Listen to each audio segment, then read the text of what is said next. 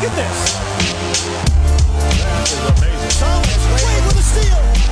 The emotions of Dirk Nowitzki. What he's always dreamed of.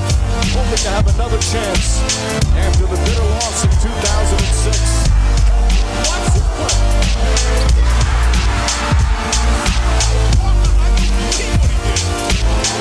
That is amazing. Hallo und willkommen zu Gutnext, dem deutschen Basketball-Podcast im Internet. Mein Name ist André Vogt und ich begrüße euch zur neuen Folge des kleinen, aber feinen Basketball-Spiels. Heute mit dem Fragen-Podcast am Freitag und äh, ich glaube, ich bin ein bisschen overboard gegangen mit der Anzahl der Fragen heute. Von daher, ja, kann ein bisschen länger werden. Aber egal, das Ganze wird auf jeden Fall präsentiert von manscape.com. Und good news, everyone. Ich weiß, der eine oder andere wird genervt sein, wird auch direkt wieder alles skippen. Ist euch überlassen, gar keine Frage. Aber Manscaped hat verlängert. Nochmal drei Monate bis Ende Juni. Freut mich total. Ähm, ich hoffe, dass in der Zeit auch immer der Beard Hatcher bald rauskommt. Darauf freue ich mich sowieso. Äh, sonst hätte ich mir auch gekauft, glaube ich, das Ding. Ich habe das in den USA ja schon gesehen. Also so, so ein Beard-Trimmer, also für einen Bart. Äh, nicht, dass ich jetzt einen riesen krassen Bart hätte und so, aber das, glaube ich, ist vielleicht besser als mit dem Lawnmower da rumzufahren. Da muss ich zumindest keine Gedanken machen, ob man das Ding schon sauber gemacht hat. Aber das sollte man eh vor jeder äh, Benutzung. Egal. Jedenfalls, ey, danke Manscaped bester Sponsor, den ich jemals hier im Podcast hatte, treuester Sponsor. Und natürlich danke an euch alle, die ihr treu, ich weiß nicht, ob es treu kann, die euch überzeugen lassen, die gesagt haben, hey, ich habe nichts zu verlieren. Ich weiß, der Typ erzählt jedes Mal das gleiche gefühlt und manchmal wird es ein bisschen schlüpfrig, aber mir ist nur im Kopf geblieben, 30 Tage Geld zurückgarantie auf alle diese Dinge, die man hat. Ähm, Free Shipping und es gibt noch 20% mit dem Code NEXT20, also NEXXT20. Also what's not to like? Ich habe ja nichts zu verlieren. Und ich gehe mir davon aus, dass ein überragend großer Prozentsatz von euch auch gesagt hat, nee, gutes Zeug, will ich gar nicht weiter Manscape nerven mit irgendwelchen Rückgabeaktionen. Gefällt mir. Der Mann hat nicht gelogen. Danke für, thank you for your service. Sowas. Ähm, von daher, wie gesagt, vielen, vielen Dank an euch alle, vielen Dank an Max, äh, Manscaped. Und wenn ihr nochmal gucken wollt, Lawnmower 4.0, wie gesagt, kann ich nur empfehlen, den Weed Wacker. Und da kommen noch ein paar coole Sachen demnächst. Manscaped.com. Falls nicht direkt auf die Europaseite umschaltet, schaltet für euch, dann macht es selber oben, da ist eine Amerika-Fahne und dann Randa an die Nummer. Kommen wir zu euren Fragen. Und heute gibt es, glaube ich, was, was ich sonst noch nie hatte hier. Und zwar äh, wird der gute äh, Flo 1892 hier mit zwei Fragen den äh, Podcast äh, eröffnen. Von daher, wie gesagt, first time. Flo. Flo's erste Frage ist, wie bewertest du das Strafmaß für Ja Morant? Er war ja einige Spiele away from the team und jetzt acht Partien gesperrt, wobei die bereits verpassten angerechnet werden, obwohl keine offizielle Suspendierung erfolgte. Ich hätte erwartet, dass die Strafe nicht, sich nicht auch auf Spiele in der Vergangenheit bezieht. Beste Grüße. Ja, das war, glaube ich, für viele so ein bisschen verwirrend. Ich habe das auch erstmal so hingenommen, ähm, eben diese, ähm, ja, diese Stellungnahme der NBA, ähm, die wurde ja auch öffentlich gemacht. Ich habe es auch geretweetet auf Twitter, damit man nochmal so die offiziellen äh, Wortlaut auch, auch lesen kann. Und da hat halt Adam Silver oder wer immer für ihn äh, solche Dinge verfasst, erklärt, warum das im Endeffekt jetzt nicht, äh, ja, nicht ähm, anders war, warum sie nicht härter bestraft waren, etc. Und da wird Adam Silver zitiert mit den Worten, Jars Verhalten war unverantwortlich, ja, ähm, und potenziell sogar relativ äh, gefährlich. Aber ähm, das hat, das hat natürlich auch ne, Folgen als Vorbildfunktion. Ich, ich paraphrase hier so ein bisschen. Ähm, aber er hat uns auch äh, gezeigt, dass er ne, wirklich ähm, sagt, dass ihm das total leid tut. Ne? Er zeigt halt auch Reue und will das besser machen demnächst. Und ähm, dass er auch versteht, was er jetzt ne, für Verantwortung hat gegenüber den Grizzlies und auch der NBA-Community etc. pp. Ähm, ja. Das ähm, klingt alles erstmal sehr nach PR-Sprech, ist es auch. Ist auch nie das Interessanteste, äh, was hier drin steht. Ich möchte es aber auch mal, lass das, lass das noch mal auf Englisch vorlesen. The League Office conducted an investigation of the March 4 incident. Also ne, die Liga hat diesen Vorfall da in dem Stripclub mit der Waffe halt untersucht. Im Gegenteil Teil, im Gegensatz zu den öffentlichen Behörden, die, weil es keinen Kläger gab und nichts, das halt nicht gemacht haben. Okay. Based on the information obtained during the investigation, the leak did not include or conclude that the gun at issue belonged to Morant, was brought to him, was brought by him into the nightclub or was displayed by him beyond a brief period. Und dann geht's weiter. The investigation also did not find that Morant possessed the gun while traveling with the team on any NBA facility, and the Colorado authorities did not find sufficient cause to charge Morant with a crime. Und das ist das Entscheidende. Ob jetzt Ja Morant irgendwie da gesagt hat, oh ja, tut mir leid und so, das ist eigentlich alles egal. Dieser Absatz ist das Entscheidende. Warum? Ich habe schon ein paar Mal vorher gesagt. Es ging nicht unbedingt darum, dass er diese Waffe da gezeigt hat. Das wäre der NBA jetzt auch nicht unbedingt egal. Das steht im letzten Absatz, ne, dass man, dass das ja gefährlich wäre und so. Ähm, nein, das Problem ist, sie konnten ihm nicht nachweisen, und das ist, sage ich jetzt wertfrei, ist jetzt nicht positiv oder negativ gemeint. Also ne, es, es hat sich nicht erhärten lassen der Verdacht, dass er diese Waffe mitgebracht hat in einem Teamflieger oder in die Kabine oder vielleicht sogar in die Arena in Denver. So. Und das ist der entscheidende Punkt, weil wenn das passiert wäre, dann, ich denke, da sind wir uns alle einig, wäre Ja Morant dieses Jahr nicht mehr auf ein NBA-Parkett getreten. Dann wäre er weg gewesen bis Ende, Ende des Jahres. Äh, vielleicht sogar noch, noch ein paar Spiele im, im, Jahr drauf. Aber ich denke mal, erst bis zum Ende des Jahres. Ähm, und da kann man dann auch nicht mehr so viel machen. Ne? Es gibt jetzt ja in dem Sinne kein Verbrechen, keine Regelüberträgung, außer dass er sich da gezeigt hat mit der Knarre äh, in diesem Video. So. Und da kann man jetzt halten davon, was man will.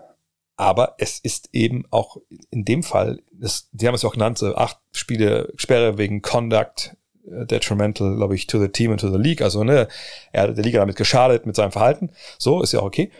Aber wie gesagt, es ist, das ist nicht so ein, eine krasse Nummer, dass man ihn jetzt länger hätte sperren können. Ich weiß, dass viele das irgendwie vermutet haben, aber viele halt wollten. Aber hier müssen wir auch sagen, auch wenn die NBA ihr eigenes, äh, ihren eigenen Satz äh, hier Regeln und Gesetze hat, auch die, dass wenn du gegen die verstoßen willst, oder wenn du dafür ne, bestraft werden willst, das muss auch irgendwie bewiesen werden.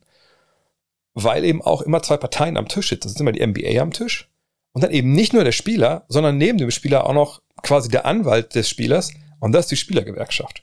Und das kommt immer wieder zurück auf die, auf die Grundlage, auf der die NBA halt fußt. Eben, dass da die Besitzer, aka die Liga und die Spielergewerkschaft eben alles aushandeln, was so passiert. Was jetzt den Spielbetrieben so angeht und die Verhältnisse zwischen Spielern und, und Besitzern. Und das ist das CBA, das Collective Bargaining Agreement. Und da werden eben auch diese Regeln reingeschrieben, ne, wie die, nach der jetzt da geschaut wurde, ob äh, John Morant die äh, im Endeffekt gebrochen hat. Und das konnte man ihm halt einfach nicht nachweisen. Ich sage nicht, dass er das getan hat. Kann gut sein, dass es ein Kumpel von ihm war, der da gewohnt hat und die Knarre mitgebracht hat. Keiner von uns weiß, ob er schuldig ist oder nicht. Ihr könnt euch eure eigene Meinung bilden, das steht jedem zu. Fakt ist nun mal, in dubio pro ne, im, im Zweifel für den Angeklagten. Und deshalb sind diese acht Spiele Sperre im Endeffekt auch rückwirkend eigentlich vollkommen okay, muss man sagen. Denn ähm, es ist niemand zu Schaden gekommen außer Ja Morant selber. Ne, sein Ruf ist jetzt natürlich sehr, sehr lidiert, auch aufgrund von anderen Geschichten, die da jetzt rauskamen. Ne, zuletzt auch mit diesem, ja, diesem 17-Jährigen, der da nicht nur geschlagen hat, sondern auch noch die Waffe rausgezogen hat. Die Sache mit den äh, Angestellten oder mit dem Bus der Indiana Pacers. Das sind alles Dinge, die natürlich sehr, sehr nachhängen werden. Und äh, für die er sicherlich auch noch mal ein paar Rabattmarken kleben muss, damit die irgendwie in den Hintergrund treten. Aber die Liga hat jetzt einfach ehrlich gesagt auch keine Handhabe mehr, ihn länger zu suspendieren. Und das jetzt an, auf die Spiele angerechnet wurde, die er schon ausgesetzt hat. Da bin ich ehrlich gesagt nicht ganz im Bilde, wie das aussieht, ähm, so rein NBA-rechtlich. Ne, weil er ja nicht offiziell vom Team suspendiert wurde.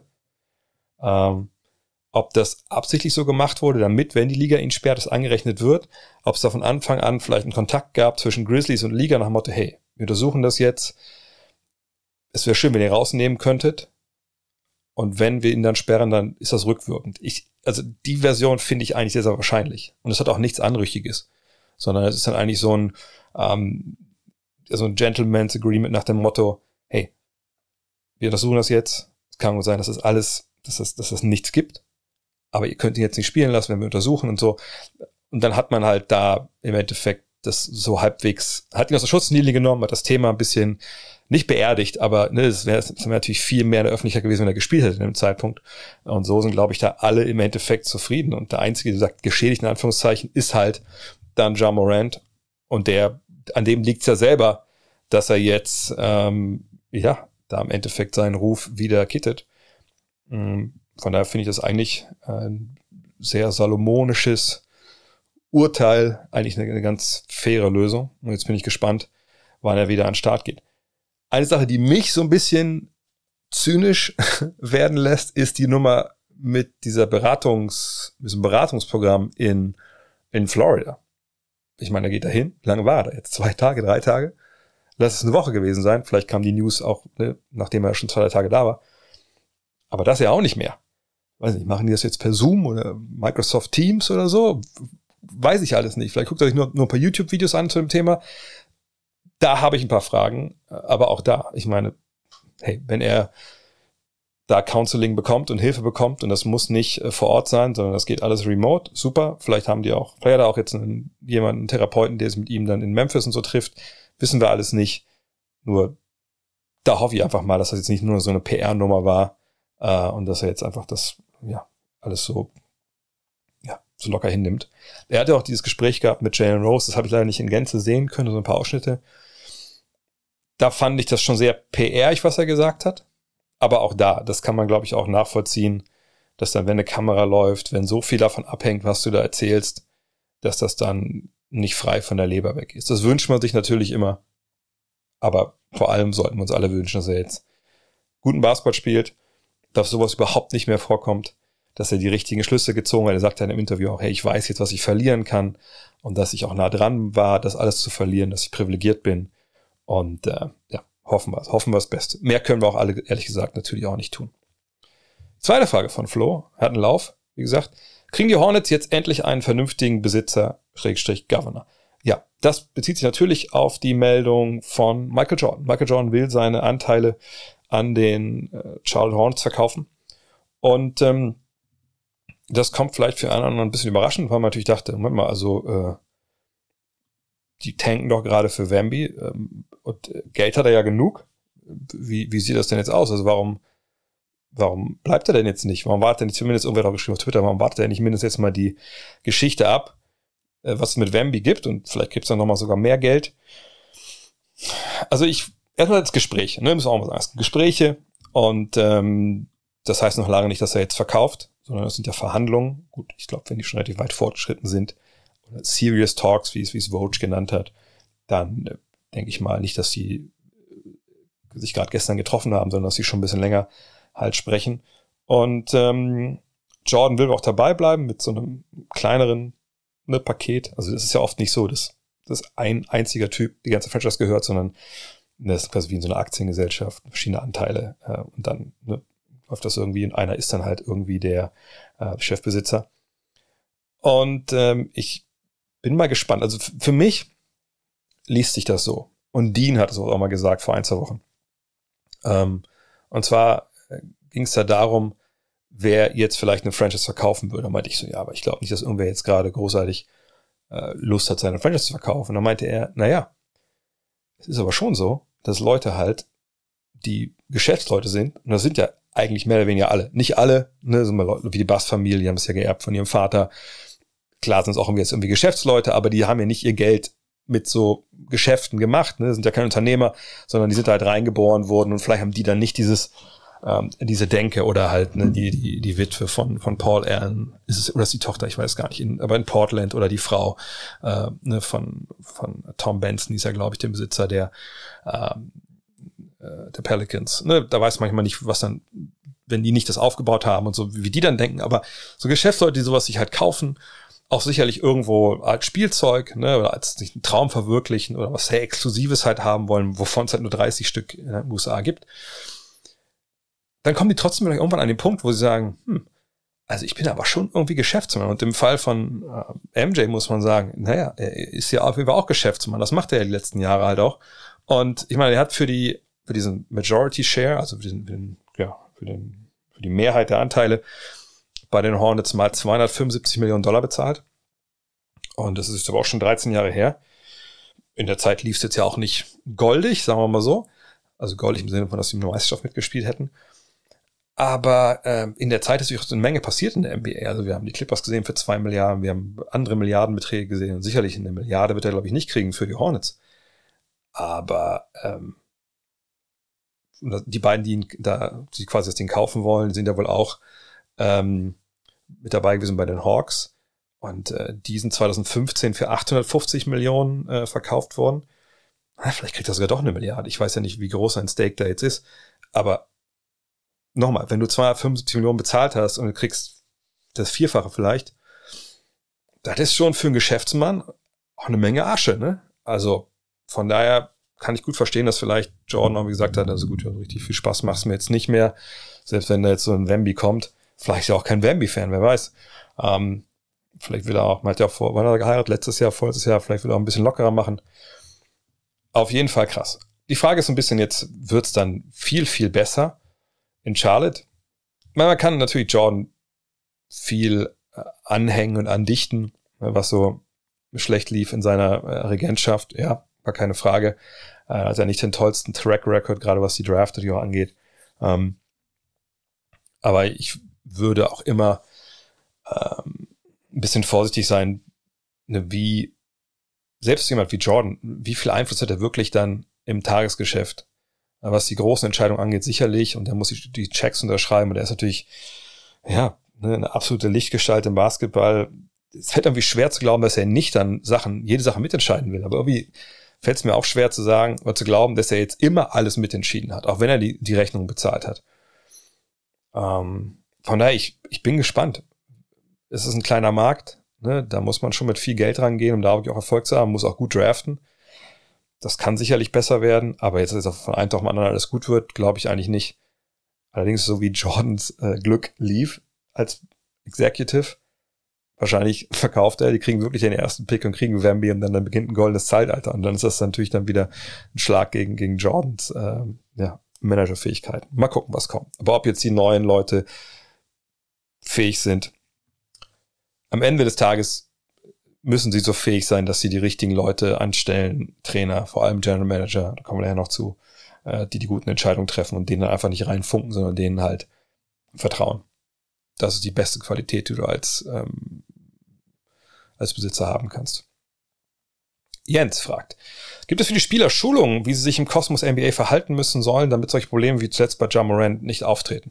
Und es gibt ja so ein, so ein Rookie-Symposium nach der Draft. Ne? Ich glaube, wenn alle Rookies zusammengeholt werden, so für den Rookie-Fotoshoot und sowas, ähm, da wird das auch mal genutzt, dass man den Jahrgang nimmt und dann äh, zusammenbringt mit, mit ehemaligen Spielern, die so ein paar Horrorgeschichten erzählen, wie sie sich finanziell ruiniert haben. Ähm, es gibt Firmen, das werde ich auch in der Dark Issue lesen, die übrigens heute schon bei den ersten angekommen ist. Ähm, ähm, also die werden mit Firmen zusammengebracht, die äh, Spieler beraten und dann Spieler auch ne, an die Hand nehmen, damit das eben finanziell ein sicheres Fahrwasser Wasser, äh, läuft. Ähm, das gibt's alles. Ne?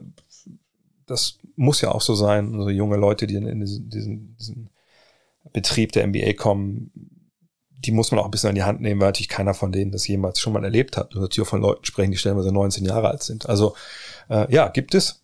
Allerdings das kannst du ja niemanden da zwingen, das alles aufzunehmen, zu verstehen und nicht schlecht beraten zu werden. Das ist ja auch so ein Punkt. Ne? Wenn du Basketballspieler bist, dann sollst du zuallererst mal Basketball spielen und wenn du einen Berater hast, der dir einen Blödsinn erzählt, du vertraust dem, naja, dann ist die Kohle weg. Also so hat ja auch ähm, Charles Barkley Geld verloren, so hat Kareem Abdul-Jabbar Geld verloren. Ähm, da gibt es noch andere Beispiele.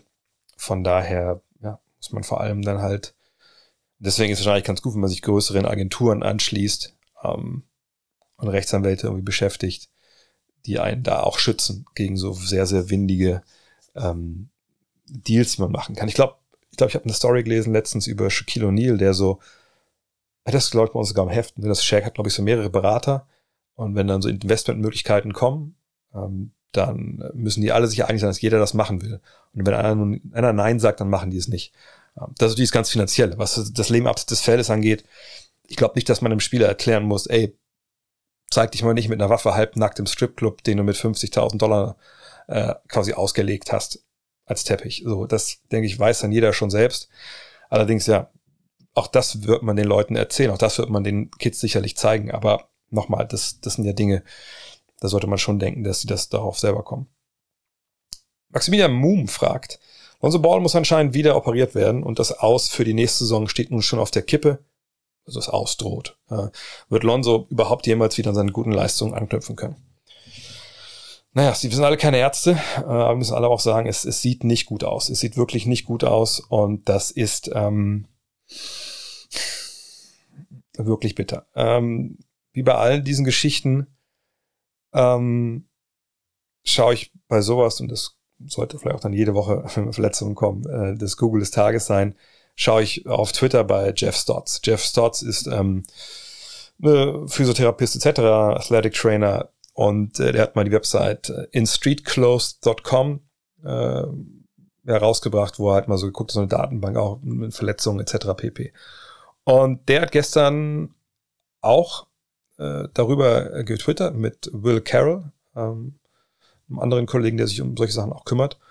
Und ähm, der hat beziehungsweise was geschrieben, was ich auch direkt als der zweiten OP schon gesagt habe. Also das habe ich auch hier, glaube ich, an der Stelle gesagt. Das wird was mit dem Knorpel sein bei ihm. Oft weiß man auch gar nicht so genau, was die Spieler haben. Ähm, und es ist wohl auch. Also jetzt, was man im Endeffekt äh, weiß, dass es wohl eine, Knorpeltransplantation geben wird bei ihm. Und das, also da müssen wirklich alle, alle, alle Alarmglocken angehen. Eine Knorpel, ähm, also der Knorpel, der, der oben auf den Knochen sitzt, und im Knie ist es ja der Oberschenkel, Unterschenkelknochen, dazwischen sitzen noch die Menisken, die das ja auch schützen sollen, das ist ja eine mega Belastung drauf. Ähm, aber wenn da der Knorpel angegriffen ist, dieser Knorpel kann sich eben eigentlich nicht regenerieren. Was es früher mal gab, war diese äh, Microfractures, man da reingebohrt hat und dann tritt so Blut aus aus dem Knochen und Knochenmark und das bildet zum Pseudoknorpel. Das wurde bei mir auch gemacht. Ähm, aber das, davon hört man heute relativ wenig, ehrlich gesagt. Ähm, aber jetzt in dem Fall war es wirklich, ähm, ist es wohl, wie gesagt, so, so eine Transplantation. Was das jetzt genau bedeutet, äh, habe ich auch nicht in riesigen Einblick. Das wird auch noch, wurde wohl auch noch nicht so oft gemacht. Jeff Stotts schreibt auf Twitter, dass äh, ähm, Festes Sisili, falls ihr den noch kennt, früher, ne, Center bei den äh, Warriors, die das Karriere auch relativ früh vorbei war, äh, dass der das hatte. Ähm, und Jordan Adams wohl auch. Ähm, obwohl, nee, genau, das feste hatte, hatte so, eine, so eine Glättung und da wurde wohl auch äh, irgendwas reingespritzt. Also ganz, ganz, das, da sind wir schon in Bereichen, da das nicht so vorkommt. Aber genau, Jordan Adams hatte eine Knorpeltransplantation und Tyreek Evans hatte was ähnliches. Ey, das hört sich alles nicht wirklich gut an. Das hört sich alles nicht wirklich gut an. Ähm, ich, aber ich kann dazu nichts sagen. Also ich habe, ich komme mit meinem begrenzten äh, Sporthochschulstudiumwissen äh, so weit, wie ich gerade gekommen bin, aber wenn ich das höre und ich habe selber wegen dem Knorpelschaden aufgehört, dann habe ich da echt große, große Bange. Nicht mal, dass er auf seine, seine Leistung wieder anknüpfen kann, sondern dass er auch wieder Basketball spielen kann. Ich meine, uns überlegen, wie lange es jetzt schon ihm schon geht. Lass uns alle auf Holz klotzen, Holz klotzen, auf Holz klopfen, so rum. Weil, dass ich, wie gesagt, total Spekulation, aber für mich ist das äh, Karriereende von Lonzo Ball jetzt viel, viel näher, nachdem wir diese Details auch erfahren haben, als ein Comeback auf halbwegs gutem Niveau. Das heißt nicht, dass ich denke, dass er nie wieder gut Basketball spielen kann, aber ich sag, also nachdem was man jetzt liest, ist es wahrscheinlicher, dass es nicht so wird und hoffen wir alle das Beste und hoffen wir, dass er da ich meine, wird eh wahrscheinlich mit die beste medizinische Betreuung bekommen, die man bekommen kann und hoffen einfach, dass es, dass es gut läuft. Und vielleicht ein Satz noch dazu ihr habt auch viel gelesen auf Twitter, was, was ihr so kommentiert habt, so nach Motto, ja gut, der hat er, der gute Lavar, den hat auch fertig gemacht und kaputt gemacht als Kind und jetzt deswegen ist das jetzt so kaputt. Das ist immer so vielleicht so, so eine Knee-Jerk-Reaction, ne? ein Reflex, wenn man sowas dann hört, ach, der Vater hat die halt ne, getriezt und, und getrieben. Mag sein, wissen wir alle nicht. Ähm, Finde ich immer nur ein bisschen schwierig, das direkt so, eine, so absolut zu erklären. Wie gesagt, wir wissen es einfach nicht kann genauso gut sein, dass er einfach, weiß ich nicht, ein Trauma hatte, relativ jungen Jahren und hat es irgendwie nicht groß gemerkt, also ein Trauma im Sinne von, er hat irgendwie ne, einen Schlag aufs Knie bekommen, keine Ahnung. Und da war der Knorpel angeschlagen und dann schwelt da was über Jahre und irgendwann durch die Belastung, die du normal als Profisportler hast und vorher auch die als Basketballer sehr, sehr viel trainiert, aber das tun sie alle in dem Alter, ähm, da merkst du es nicht, aber da zahlst du später den Preis dafür. Ähm, wie es auch, wie es bei jedem Breitensportler, der es übertreibt und irgendwas, äh, ne, was vielleicht auch ein bisschen wehtut, einfach mal ignoriert, was auch dann teuer werden kann später. Wie gesagt, wir wissen es nicht. Aber es ist immer sehr leicht dann direkt auf den Vater einzuschlagen oder auf sonst wen. Und ihr wisst, dass ich Lavol Ball immer kritisch gesehen habe. Aber in dem Fall müssen wir da, glaube ich, die Kirche ein bisschen im Dorf lassen. Kommen wir zu vielleicht ein bisschen äh, aufheiternden Themen. Maurice fragt, entreißt Joel Embiid dem Joker, also Nikola Jokic, auf den letzten Metern noch den MVP-Titel? Ja, ich glaube mittlerweile wirklich, dass es spannender wird, als äh, wir das e-, eventuell gedacht haben. Natürlich vor allem, weil Denver ja eine relative Schwächephase durchmacht. Äh, ne, uns angucken, sie hatten vier Spiele verloren, jetzt haben sie wieder gewonnen. Ähm, das war natürlich nicht so geil. Aber das hat diese vier Spiele, wenn ja wenig daran geändert haben. Also was so der, der statistische Case ist für ähm, für Jokic und der war natürlich, wenn man die Advanced Stats und alles mit einbezieht, natürlich sehr gut. Ähm, gleichzeitig haben aber natürlich die äh, Sixers jetzt seit dem All-Star Break, gut, da gab es drei Niederlagen zu Beginn in den ersten fünf Spielen, aber seitdem jetzt sechs Siege in Folge, die machen, schicken sich schon an, da nochmal einen Schlusssport hinzulegen. Das tut auch nicht jeder gerade, auch nicht in der Eastern Conference, kommen wir natürlich zu den Celtics. Ähm, und sie haben natürlich auch ein paar gute Spiele gewonnen, jetzt zuletzt in Cleveland, sie haben in Milwaukee gewonnen. Ne, das musst du erstmal auch machen. Also, ne, von daher, das läuft alles, alles gut. Ist auch nicht so, dass jetzt ähm, Jokic, ich glaube, er hat, glaube ich, sechs Spiele mehr absolviert als, als Embiid, dass das da jetzt, dass er den total enteilt wäre, irgendwie, was das jetzt angeht. Das ist ja oft so, haben wir, glaube ich, auch am Mittwoch darüber, am darüber gesprochen, Rapid Reaction, ne, dass es bald so eine Mindestanzahl Spiele geben soll, die du absolvierst, damit du ähm, dann überhaupt äh, ne, für solche Awards in Betracht kommst. Und ähm, von daher, ja, es wird ein enges Rennen, aber nicht nur zwischen den beiden. Also das wäre jetzt falsch, das zu einem Zweimann-Rennen zu machen, denn auch wenn ich gerade gesagt habe, dass ja Embiid mit seinen Sixers gegen Milwaukee zuletzt gewonnen hat, aber ähm, es ist schon so, dass die Bucks, also, die letzten zwei Spiele, also zwei Spiele von den letzten vier, äh, die sind ja auch, haben ja auch einen relativen Lauf so gerade, haben einige Verletzte jetzt natürlich auch, aber ähm, wenn die den besten Record im, äh, in der Eastern Conference auf einmal haben, dann wird das wirklich ähm, ein, ein, hartes Stück Arbeit für, für Embiid, das Ding dann halt auch äh, nach Hause zu bringen. Aber wie schon jetzt in einigen Wochen gesagt, also die drei, das ist jetzt wirklich, das sind die Favoriten. Und ähm, jetzt müssen wir abwarten, wie die Wähler sich da im Endeffekt äh, entscheiden. Und dann werden wir halt sehen. Ähm, was da jetzt passiert. So, ne? Und ähm, da müssen wir jetzt abwarten. Auf jeden Fall ist es äh, extrem spannend und das freut mich aber auch. Ne? Ich meine, ich denke immer noch, dass er, äh, ich denke noch, dass Jokic eigentlich Favorit ist. Aber wir werden sehen. Also die, äh, die, ähm, die Wähler, ne, die werden gucken, werden sehen, was ihre Kriterien sind. Ich bin jedenfalls nicht mehr 100% bei, bei Jokic, wie das noch vor, vor ein, zwei Wochen war. Aber das ist ja schön, deswegen sage ich ja immer, nicht jede Woche, immer klar, wenn man so ein MVP da macht, okay, mach das, aber ich bin jetzt froh, dass ich es mich halt nicht mal beschäftige wirklich, sondern ich gucke dann halt in der letzten Saisonwoche, wen ich da vorne habe und da, da freue ich mich aber auch auf, auf, ein, auf ein geiles Rennen bis dahin weiterhin. Charm Harry fragt, was passiert gerade bei den Boston Celtics? Verlieren den ersten Platz im Osten, und strugglen in Spielen gegen Teams wie die Rockets. Woran könnte das liegen?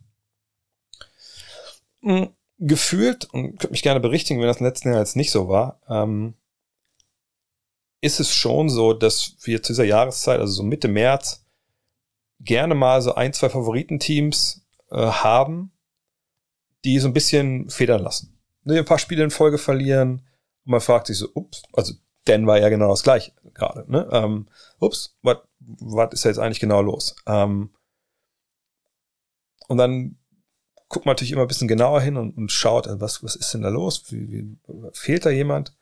Und ähm, da bietet sich halt immer auch der Blick an, wirklich auf, auf die einzelnen Spiele. Natürlich kann man mal schlecht im Nachhinein auf alles äh, genau draufschauen und sehen, okay, wer hat jetzt eigentlich da gespielt, wer hat nicht gespielt. Äh, aber es gibt schon ein paar Sachen, die man sich angucken kann und dann merkt man schon, okay, das ist vielleicht alles nicht so äh, heiß, es sollte nicht so heiß gegessen werden, wie es gerade auch in US-Medien dann gekocht wird. So. Wenn wir mal gucken, äh, jetzt auf die Bilanz der, ähm, der Celtics, vielleicht so seit Mitte Februar. Also sagen wir mal, wir gucken mal rauf, äh, seit dem 26. Januar. Weil da ist eine Sache, die sich einfach mega krass häuft. Also seit dem 26. Januar haben sie sechs Overtime-Spiele gehabt. Ähm, davon haben sie eins, zwei, zwei gewonnen und vier verloren. Eins war sogar Double Overtime. Gut, jetzt kann man sagen, äh, so viele mehr hätten sie davon jetzt auch nicht, wenn man sagt, immer 50-50, vielleicht eine, eins mehr gewinnen oder nicht. Äh, aber das war ein Spiel gegen die Knicks, gegen die Cavs, gegen die Pacers, okay, das muss man nicht unbedingt, äh, haben sie auch gewonnen. Gegen die Bucks, gegen die Lakers, das hat man auch gewonnen, und gegen die Knicks nochmal. Also, und davor hat man auch Overtime gewonnen nochmal, ein paar Wochen vorher gegen, gegen die Warriors. Und wie viel haben die eigentlich? Die haben so viele mit zwei, vier, es ist sieben, neun, elf Overtime-Spiele. Das muss irgendwie auch ziemlich nah am Rekord dran sein, glaube ich. Ähm, jedenfalls, klar, so, eine, so eine Niederlage gegen Houston sieht nicht gut aus mit zwei Punkten, ähm, aber das ist jetzt nicht das Ding, das, das ist ja der Tropfen, der das fast wahrscheinlich bei vielen Kollegen in den USA, wo das ja auch diskutiert wird, zum, zum Überlaufen gebracht hat im Endeffekt. Aber solche Spiele has, hat jeder Favorit mal irgendwann drin und dann, dann ist es halt so und äh, mein Gott, so, ne? Mhm. Die beiden letzten Overtime-Niederlagen, also Double Overtime am 5. März gegen die, die Knicks. Da hatte man Back-to-Back -Back und dann Overtime gegen Cleveland. Das war jetzt sicherlich auch nicht, auch nicht optimal. Von daher, ähm, ganz ehrlich, also ich mache mir da jetzt um die Celtics erstmal keine Sorgen. Ich weiß, dass Jalen Brown auch über diesen Spruch gemacht hat, jetzt, ja, wenn alle die Würfe treffen, dann ist immer alles gut, aber wir müssen halt mal gucken, wenn es halt nicht so gut läuft, dass dann die Leute auch vorweggehen. Da gebe ich ihm vollkommen recht. Kann auch sein, dass er spielerisch ein, zwei Sachen vielleicht nicht glatt liefen, aber das ist auch die Phase des Jahres, wo man vielleicht am ehesten noch mal so ein bisschen slackt, also wo man so ein bisschen, ja, heute mal locker macht, so Dienst Vorschrift. Aber selbst das finde ich vermessen zu sagen. Wie gesagt, wenn sie eins von den beiden Overtime-Spielen gegen die Knicks oder gegen Cleveland gewinnen, dann ist das alles eigentlich vollkommen okay. Dann haben sie keine Back-to-Back-Niederlagen. Also es sei denn, sie verlieren gegen Brooklyn und die Knicks und gegen Cleveland. Ähm, das waren auch alles gute Teams, die sie verloren haben. Jetzt, äh, also außer vielleicht jetzt äh, Houston. Warten wir ab, wie sie in den Stretch Run gehen. Und das ist noch nicht mal so die letzten ein, zwei Spiele. Ne, da werden auch gerne Leute rausgenommen, sondern so jetzt, also jetzt muss auch auch losgehen. Also sagen wir so Ende März, bis dann halt die Saison vorbei ist. Wie spielen die da Basketball? weil die Saison ist lang, du merkst jetzt, ne, das gleiche gilt auch ähnlich, glaube ich, für, für Denver.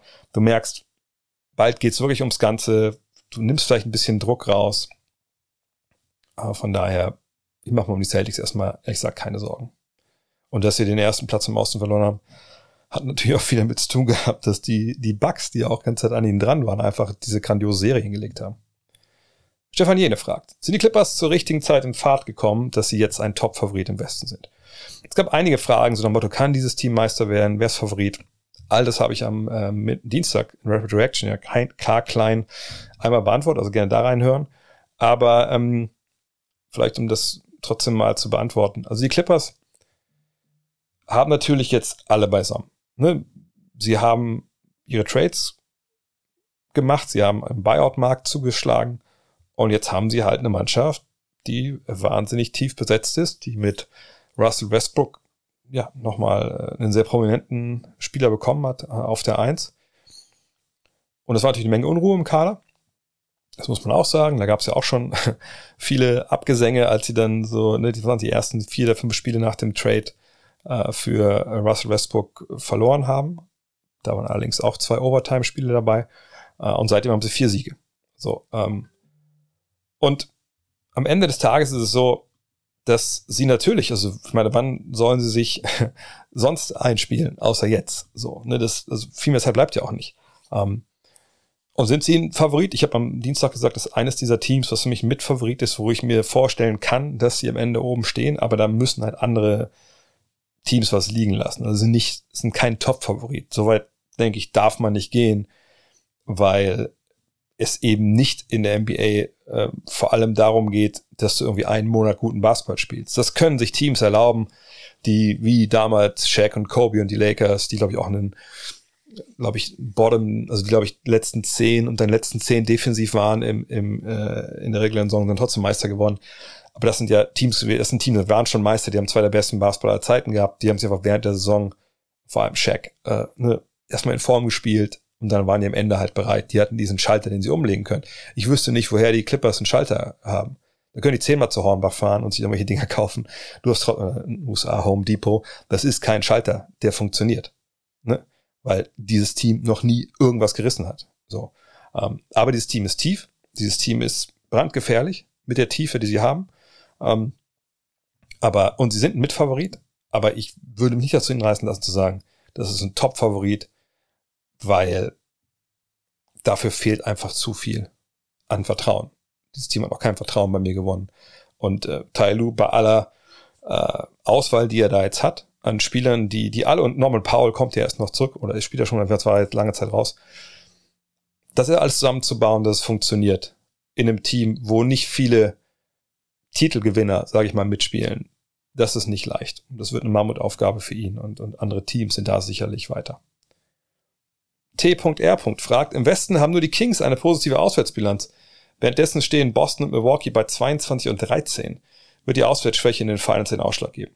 Nein, denke ich nicht. Also da müsste man schon relativ weit, ähm, also müsste man vorher ganz, ganz viele Tiebreaker abhaken und dann irgendwann ganz am Ende kommt vielleicht eine Auswärtsschwäche, zumal ich nicht ähm, mit Auswärtsschwäche argumentieren würde. Ähm, weil äh, das, also, was bedeutet das denn Auswärtsschwäche? Dass die Auswärts keine Spiele gewinnen können? Ich meine, schon frappierend, wenn man mal guckt. Das ist der, das sind zum Beispiel die Auswärtsbilanzen der besten Teams. Also Sacramento im, am Westen eben 21 und 13, aber dann Denver 17, 17, Grizzlies 13, 22, Phoenix 15, 20, Clippers 18, 18, Golden State ist natürlich eine Katastrophe mit 7, 27. Nur zum Vergleich, das ist genau der gleiche Record auswärts, wie die Pistons haben. Ähm, Dafür sind natürlich zu Hause sehr gut mit 29 und 7. Das ist der zweitbeste Wert äh, im Westen hinter den Nuggets mit 30 und 6. Ähm, den ganzen Rest sparen wir uns mal. Ähm, aber die sind auch alle durch die Bank negativ. Weil du spielst ja, natürlich spielst du auswärts das ganze Jahr. Vielleicht ne, hast du auch eine gewisse äh, ja, Heimstärke, Auswärtsschwäche. Aber die Finals sind ein ganz anderes Biest. So, ne? Also, A, du hast bisschen mehr Pause als ne, im regulären Saisonspiel. Klar musst du auch reisen, aber das, mittlerweile ist das ja alles sehr entschärft worden. Ähm, du spielst gegen eine Mannschaft. Und wenn ich da Matchup-Vorteile habe auf gewissen Positionen, die der Gegner halt nicht egalisiert bekommt, ja, dann ist, glaube ich, die Auswärtsschwäche, wie man das überhaupt definieren will, total zu vernachlässigen. Na klar, wenn du manchmal, wo die, wenn die auswärts spielen, das direkt in die Hose kackern und beim braunen Streifen herumlaufen, dann wirst du sicherlich auch mit, mit Top-Matchups nichts gewinnen. Aber das kann ich ehrlich gesagt jetzt im, im Westen bei den Teams, die da drum mitspielen, nicht erkennen. Ähm, von daher, äh, ich denke, es hat einfach viel mit der Qualität zu tun von den äh, Teams, die wir da oben sehen. Ähm, und wenn man jetzt mal guckt auf den Osten, haben eigentlich alle bis auf Cleveland, äh, also alle, die jetzt über dem Strich stehen, über dem sechsten Platz, eine positive Auswärtsbilanz. Und wenn wir es weiterziehen, äh, bis Platz 9, bis Toronto, da haben die auch alle positiv. Danach kommt dann Washington ist das einzige Team da dann in diesem jetzt Play-in-Cluster, die keine positive äh, Auswärtsbilanz haben. Oh, sorry, sorry, sorry, mein Fehler, ich habe keine Zeile verrutscht. Nochmal, also wenn wir von, ja, von Platz 6 runter gucken, äh, dann hat ja kein Team eine positive äh, Bilanz mehr auswärts. Also nochmal, es ist nicht wirklich ausschlaggebend. Es kommt auf die Matchups an, es kommt darauf an, was auf dem Weg bis in die Finals passiert. Haben Leute, sind Leute vielleicht doch mal irgendwie ein bisschen mehr angeschlagen oder weniger. Äh, Coaching-Matchups, all diese Sachen. Aber dass man jetzt irgendwie auswärts sagt, eklatant schlecht wäre, bei den Warriors. Da können, können wir das gerne uns darüber unterhalten, aber selbst bei denen denke ich, dass die, äh, das ist das einzige Team, wo ich sagen würde, die haben einen Schalter für die, für die ähm, Postseason, dass die da ein bisschen mehr noch äh, anrichten können, als vielleicht jetzt momentan aussieht. Aber auch da müssen noch die Wiggins zurückkommen, etc. Äh, von daher ist ein spannendes Phänomen. Ich glaube nicht, dass es in den letzten Jahren so war, aber das ist für mich im Endeffekt, ähm, ja, ehrlich gesagt, kein, also kein ausschlaggebender Faktor. So, aber jetzt erstmal ein Timeout. Komm kurz zusammen. Ich muss euch kurz über NBA 2K23 erzählen. Ich weiß, ähm, wahrscheinlich, wenn ihr jetzt immer noch nicht aufgesprungen seid auf den Zug, wird es mittlerweile ein bisschen spät, weil die Saison ist bald vorbei. Aber das Schöne ist ja, umso später es in der Saison wird, umso preiswerter wird das Spiel. Vor allem momentan, ich habe es gerade mal aufgeschlagen, ja. Ey, ihr kriegt die äh, Next Gen oder ja, Current Gen, also PS5, äh, Xbox äh, Series X Version für, für ja, unter 35 Euro oder knapp 35 Euro. Ähm, also ich kann es wirklich nur empfehlen. Leider, ich wollte die Woche eigentlich schon wieder streamen äh, mit meiner ähm, Mic Era mit den Sonics, weil das ist jetzt die, die erste Offseason nach der Meisterschaft. Jetzt will ich natürlich den, den Titel-Run wiederholen und will das Ganze verfestigen. Vielleicht muss Baron Davis gehen. Äh, mal schauen. Äh, vielleicht auch äh, Wally Zerbiak. Ähm, das lasse ich euch auch vielleicht ein bisschen mitentscheiden, natürlich, wie immer im Stream. Ähm, nur diese Woche war bei uns die Kita zu wegen Covid, deswegen war hier Highlife. Ich sag's euch, es war Highlife. Aber das Gute ist auch, ich habe eine neue Kamera mir gezogen äh, für meinen Hauptstream, deswegen kann die andere, die eigentlich so eh schon ganz geil ist, kann jetzt auf den äh, auf den Gaming Screen, äh, Screen, da kann ich jetzt auch mal ein bisschen größer alles wieder ziehen und so. Darauf könnt ihr euch freuen. Ähm, aber natürlich auch jetzt ist es nie zu spät einzusteigen bei NBA 2K, vor allem nicht für den Preis und My Era, die ganz normalen äh, Modi, die es gibt, My NBA, euer My Player, ist alles noch da. Von daher checkt es aus, steigt ein es ist nie zu spät.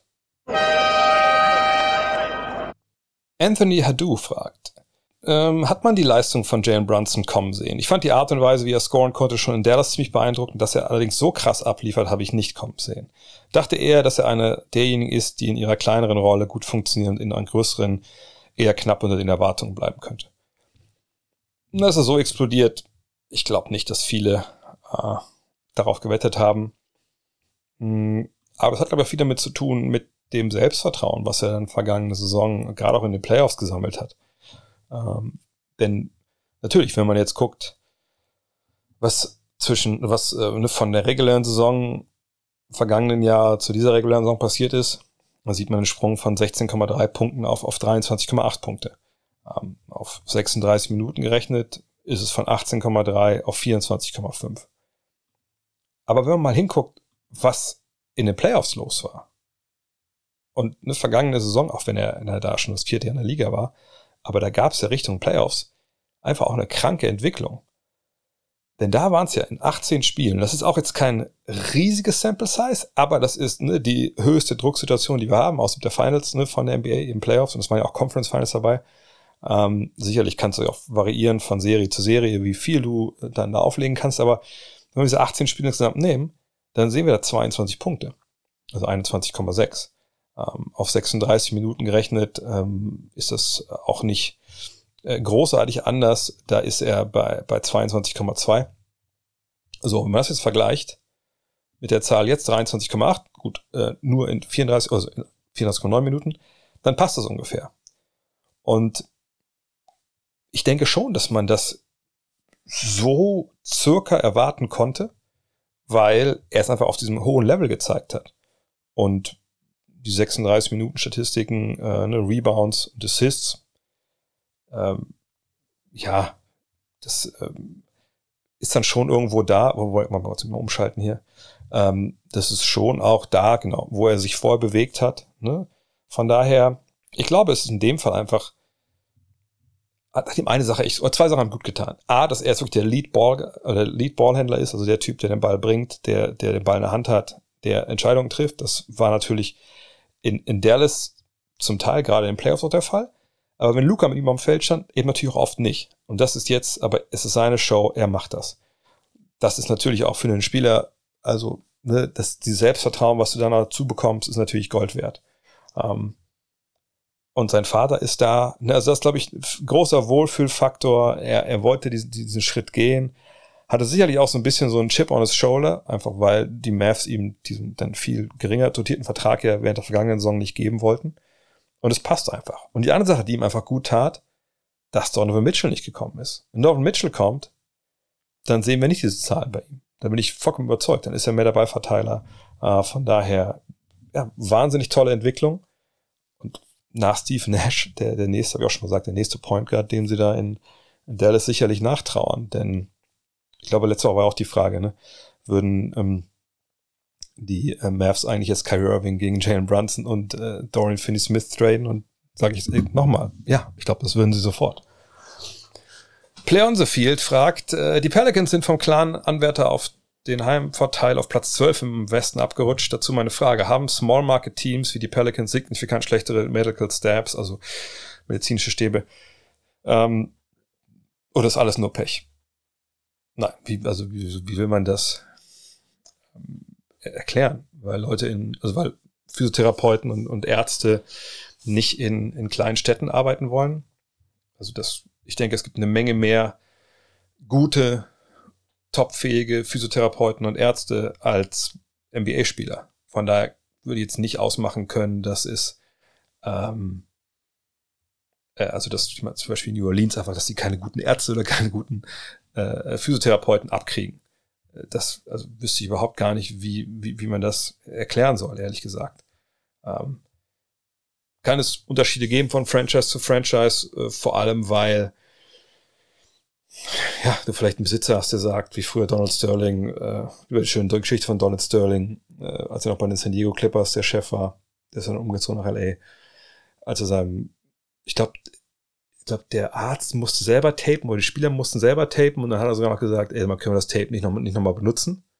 Also, ne, untapen und wieder abtapen, nächstes Mal wieder dran und solche Geschichten. Ne? Wenn du jemanden hast, der da keinen Bock hat, darauf Geld auszugeben, äh, auch für Analytics und sowas in dem Bereich, ja, dann kann es natürlich sein, dass da Sachen schiefgehen. Aber das ist ja nicht, das hast du ja nicht exklusiv als kleines oder kleinerer Markt. Das kann ja in jedem großen Markt auch passieren. Die Lakers waren ja jahrelang auch, also jetzt nicht unbedingt in dem medizinischen Bereich, aber zum Beispiel im Analytics-Bereich waren die auch nicht interessiert, da irgendwas nachzubessern. So, von daher, ähm, da würde ich jetzt nicht irgendwie einen Unterschied sehen.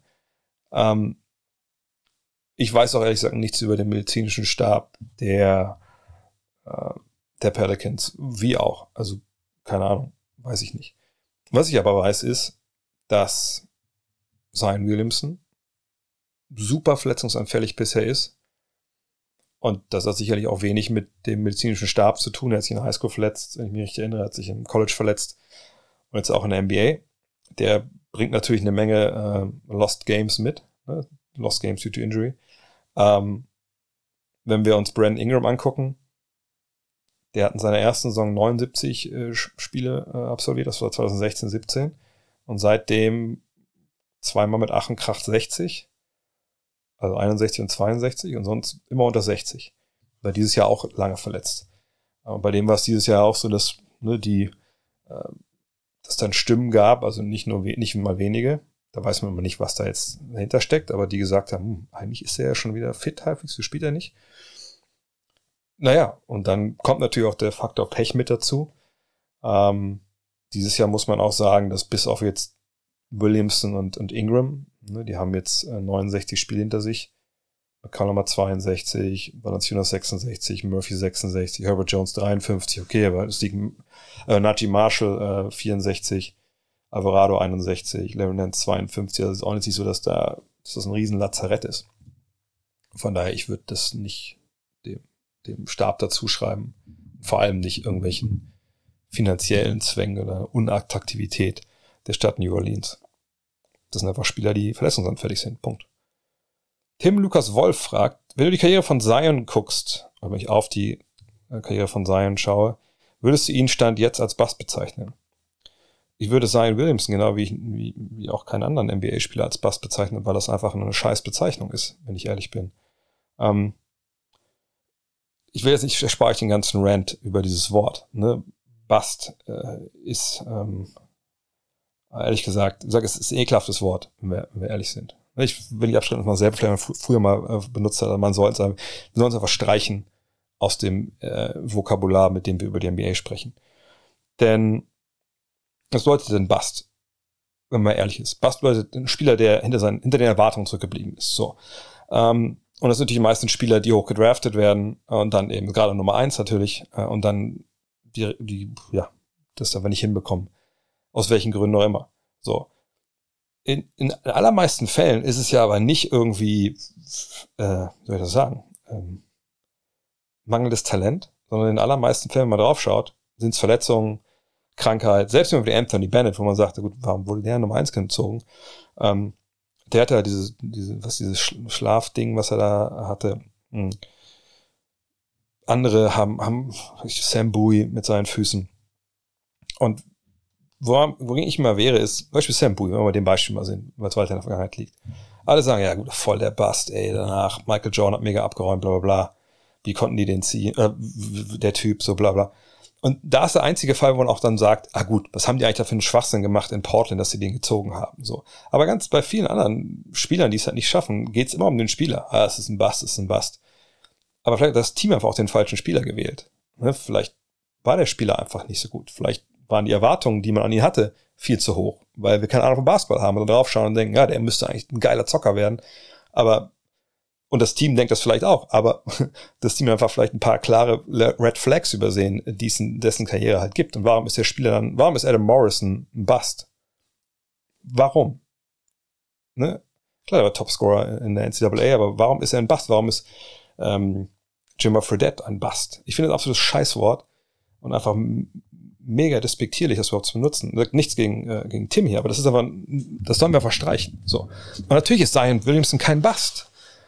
Hat er bis jetzt die, die Erwartung an seine Karriere? Hat er die nicht erfüllt? Nein, natürlich nicht. Er war andauernd verletzt.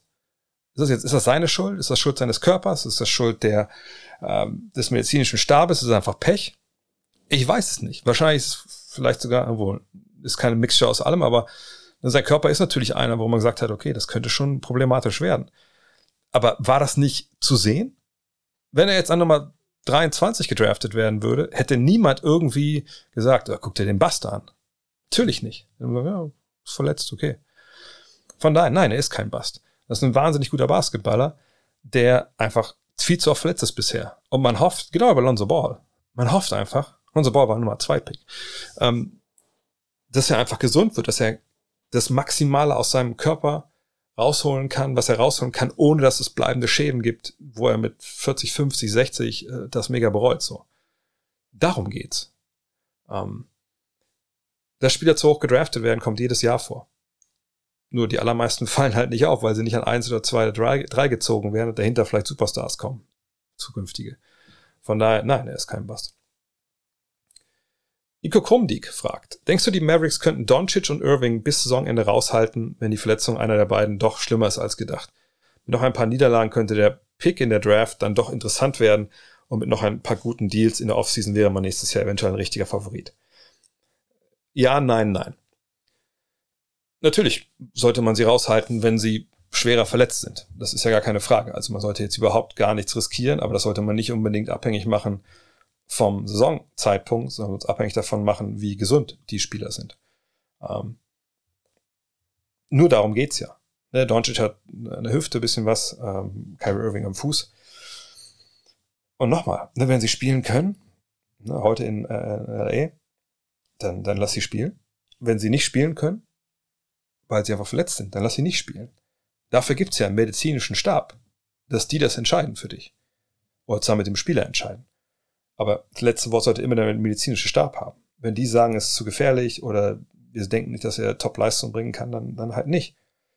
Und eigentlich ist es ja total egal, ob du dann, ähm, wie jetzt gerade am 17. März das Ganze entscheidest oder am 17.11. Im Endeffekt soll der Spieler gesund bleiben. Und es bringt dir nichts, jemanden rauszuschicken, der angeschlagen ist, ähm, auch wenn du meinetwegen um dein Playoff-Leben spielst oder so, wenn es, es gibt immer einen Punkt, wo du das nicht mehr verantworten solltest. Und das ist dann scheißegal, was die Bilanz sagt oder, oder irgendwelche anderen Außen, äh, Außenkräfte, die da an einem zerren. Und ich weiß, dass das schwer ist, natürlich, klar, keine Frage. Gerade wenn es um Playoffs geht oder eine Heimvorteil oder ähnliches. Aber wenn wir mal ganz ehrlich sind, selbst so eine Entscheidung, Playoffs oder nicht, oder ähm, Heimvorteil oder nicht, sind ja alle im Endeffekt, wenn es wirklich darum geht, die Gefahr ist zu groß. Und ich sage jetzt nicht, wenn man, der Spieler sagt, ja, ich war so, fühle mich nicht ganz so gut, ich krieg's so irgendwie hin, aber irgendwie, also, ja, lass mal probieren. Ne?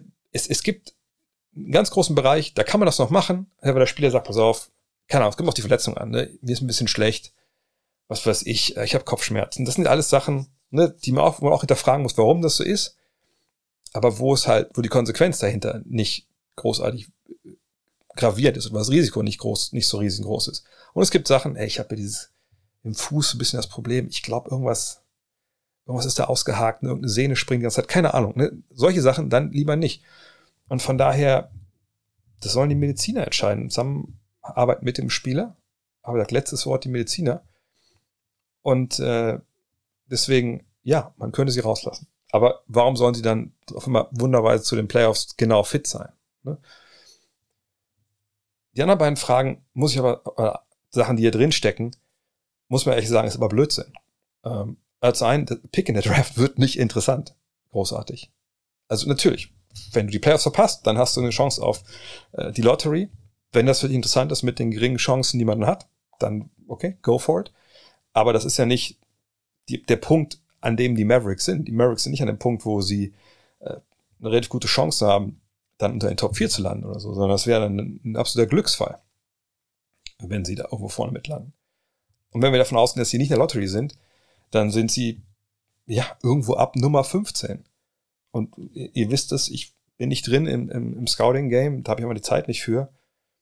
Aber ich würde mich schon aus dem Fenster lehnen wollen, und da mag Thor Madler hat mir äh, böse Twitter-Nachrichten schreiben, dass du ab Platz 15 oder 16, 17, 18, also ich glaube nicht, dass man jetzt da jemanden erwarten kann, der in einer Mannschaft, die ja eigentlich schon sehr, sehr gut ist, ne, auch wenn natürlich momentan das nicht gut zusammenpasst, aber das ist eine Mannschaft, eine Veteranenmannschaft, die, die Meister werden will, die zwei Stars hat, da jetzt einen Rookie hinzudenken an 15, 16, 17, 18, der sofort helfen kann oder in einem Jahr helfen kann, die Fantasie, ich meine, das gibt sicherlich, kann alles passieren, aber ne, ich lese die Frage ja so, dass es wirklich, dass der Pick interessant wird im Sinn, dass man irgendwie sofort besser wird und das sehe ich einfach nicht. Ich sag, das gibt's alles, ja, ich meine, Janis war nicht angegangen, 15 oder so, aber das ist ja nichts, worauf man jetzt setzen kann im Sinne von, wir lassen die mal draußen und dann äh, kriegen wir da mehr. Das macht ja keinen Sinn. So. Zumal wir gar nicht wissen, wie sich die anderen äh, Spiele entwickeln. Und das ist so eng da beieinander, dass das nicht seriös vorausgesagt werden kann. Gut, wir können voraussagen, dass wenn man mehr verliert, ist es besser, aber ne. Und die andere Sache ist, mit ein paar guten Deals in der Offseason wäre man nächstes Jahr eventuell ein richtiger Favorit. Was sollen das denn für Deals sein? Und wie gesagt, was hat das? Also hat das was zu tun mit dem Pick, dass man den Pick damit reinpackt und dann hat man auf einmal das Potenzial für, für einen richtig guten Deal? Nein. Also, natürlich, wenn man gute Trades hinbekommt, Hardware wie Tauten kann jemand, der besser 3D spielt, keine Ahnung, ne, eine gute Mid-Level-Exception-Verpflichtung. Das ist natürlich. Da gibt es sicherlich Gedankenspiele, das wird alles auch Nico Harrison jetzt schon irgendwie mal so versuchen zu skizzieren. Das macht man das ganze Jahr, aber das hat ja nichts damit zu tun, wie gesagt, wo man draftet jetzt, also in dem Range, wo man da jetzt liegt, das hat nichts damit zu tun, ob die beiden da jetzt rausgehalten werden oder nicht. Natürlich will man im Sommer besser werden. Natürlich versucht man da Deals einzustielen. Aber das ist total losgelöst zu sehen davon, was da jetzt gerade die letzten 15, äh, 16 Spiele mit Doncic und Irving passiert. Das geht ums Jetzt, ums Hier und Jetzt. Also ich glaube, für so General Manager ist wahrscheinlich die Zeit im Jahr selten lockerer als jetzt, weil du kannst niemanden traden. Ähm, die Draft, ja, man guckt so ein bisschen voraus, aber man weiß ja nicht mal, wo man genau zieht. Ähm, jetzt geht es wirklich um Basketball, um nicht um irgendwelche Deals. Äh, und alles andere, darüber kann man nachdenken, wenn die Saison vorbei ist, also die reguläre Saison. Ähm, aber bis dahin wird es gezockt und das ist der einzige Punkt, der für die Mavs momentan wichtig ist. Sie müssen es schaffen, dass die beiden Jungs fit sind und sie müssen es schaffen, dass sie defensiv irgendwie sich ein bisschen besser aufstellen. Leute wie Maxi Kleber, der jetzt letztes Jahr nicht so gut aussah, einfach reinkriegen äh, auf das Niveau, wo er eigentlich spielen sollte, spielen kann. Die Matchups klar kriegen, also die Matchups die Lineups klar kriegen und dann geht es darum, die erste Playoffs-Runde zu überstehen. Und alles andere ist, ist so weit weg momentan wie, wie die Erde vom Mond. Also in diesem Szenario, das ja eigentlich in dem Sinne kein realistisches ist. Lukas Haupt fragt, wie wahrscheinlich hältst du einen Sign-Trade von Kyrie Irving gegen Anthony Davis im Sommer zwischen AD und LeBron soll es ja knirschen und dass Irving nach LA möchte, ist gar nicht so unwahrscheinlich. Also ich habe nicht gelesen, dass es irgendwie knirscht zwischen den beiden. Von daher keine Ahnung. Ähm, aber ich denke, Sign-Trade zwischen äh, AD und Irving, das wäre das Todesurteil für jegliche Titelträume, die LeBron James vielleicht noch hegt. Äh, ich denke, das, es gibt eine Menge Parallelen und werden wahrscheinlich unendlich viele, ähm, wenn man der Physik da glauben darf. Und irgendwo wird sicherlich so ein äh, Silent Trade stattfinden und irgendwo wird er auch zum Titel führen. Aber das ist schon ein ziemlich unwahrscheinliches Paralleluniversum, denke ich. Ähm, weil ich, ich wüsste ehrlich gesagt nicht, wie man eine Mannschaft um Kyrie Irving und LeBron James aufbauen soll, ohne einen dominanten Big Man, der defensiv einiges wegarbeitet, reboundet und vorne scoren kann. Ähm, und wenn ich mich in dem Kader von LA umgucke, dann sehe ich da ehrlich gesagt niemand anderen. Und ähm, wenn ich mir vorstelle, dass LeBron James mit Sicherheit also niemand anderen, der diese Rolle von, von AD spielen kann, und wenn ich mich da umgucke, ähm, da äh, sehe ich ehrlich gesagt auch ein, wie gesagt, nicht, der diese Rolle, niemand kann diese Rolle übernehmen. Ähm, Und ich wüsste jetzt auch nicht, wenn AD dann, also AD ist ja eigentlich der, das war immer so die Idee, ne? wenn LeBron älter wird, AD übernimmt, AD ist ein Franchise-Player. Ob das jetzt noch so kommt, da kann man auch berechtigte Zweifel anmelden, gar keine Frage. Aber äh, sich jetzt Kyrie zu holen und zu denken, dass dann so, ne, über den geht's dann weiter, also wenn dann LeBron mal geht, dann, dann übernimmt Kyrie. Nein, also das ist ja auch kein Spieler, der der beste Spieler des Meisterschaftsteams sein kann, denke ich. Also von daher, äh, es kann gut sein, dass die AD irgendwann mal traden, aber so ein Deal hat für mich einfach null. Also, was ist der Best Case? Ich sehe den Best Case einfach nicht. Ähm, von daher da kann ich mir nicht vorstellen, dass das passiert. passiert. Sportfanatic fragt, die schwächsten drei Teams der NBA haben alle die gleichen Chancen auf die Top 4 Picks. Ja. Warum nehmen die Pistons Bogdanovic für die restliche Saison raus, obwohl sie ziemlich sicher zu den drei Teams gehören? Bringt das keine Unruhe? Die Wagners haben ja betont, dass man immer spielen möchte. Ja, also er bezieht sich hier auf den, auf den Premium-Podcast mit äh, Franz und mit, äh, mit Moritz. Da sprechen wir auch über das Thema Tanking und so. Ähm, und da sagen sie ja, für sie ist gar kein Thema, ne? die wollen gewinnen, bla bla bla. Ja, und Detroit hat jetzt 16 Siege. Das würde schwer, dann irgendwie rauszukommen aus den Top 3, aus, aus, aus den Low 3. Das sind ja sie Houston mit 17 und San Antonio mit 18. Das wird, glaube ich, auch dann die, die Terrible, das Terrible Trio bleiben. Ähm, und sie haben Bogdanovic rausgenommen. Ja, Achilles Sehne steht da. Ähm, ehrlich gesagt habe ich jetzt nicht unbedingt einen riesen Blick auf die Detroit Pistons jetzt geworfen, weil er weiß jetzt gar nicht, was der genau hat. Ähm, ich rufe mal kurz nebenbei Roto World auf. Da kann man es immer am, am besten, sage ich mal, sehen. Ähm, und äh, mal schauen, aber im Endeffekt ist es so, also wenn er nicht wirklich verletzt ist, dann kann da aber viel dahinter stecken. Ne? Also es kann sein, dass man ne, dann zum Spieler geht und sagt, pass auf, äh, ne, wir würden einfach jetzt gerne, ich guck mal gerade, also, äh, steht hier Bogdanovic, uh, taken precautionary measures to manage Bogdanovic's health. Ähm, okay, das klingt jetzt. Von steht er bilaterale Achillessehnen Soreness. Also das wohl an beiden Achillessehnen was äh, wehtut. Wie gesagt, wir wissen es nicht. Wenn dem so ist und sie nehmen ihn raus, ist es total nachzuvollziehen, auch wenn es keine klare Verletzung ist, ist kein junger Spieler mehr. Ne, wenn man dann sagt, komm, dann ne, machen wir den Laden mal dicht für dich jetzt hier und dann, dann schauen wir weiter. Ähm, ansonsten, ja, man kann sich natürlich immer mit dem Spieler einigen und sagen, pass auf, ähm, wir würden dich gerne rausnehmen.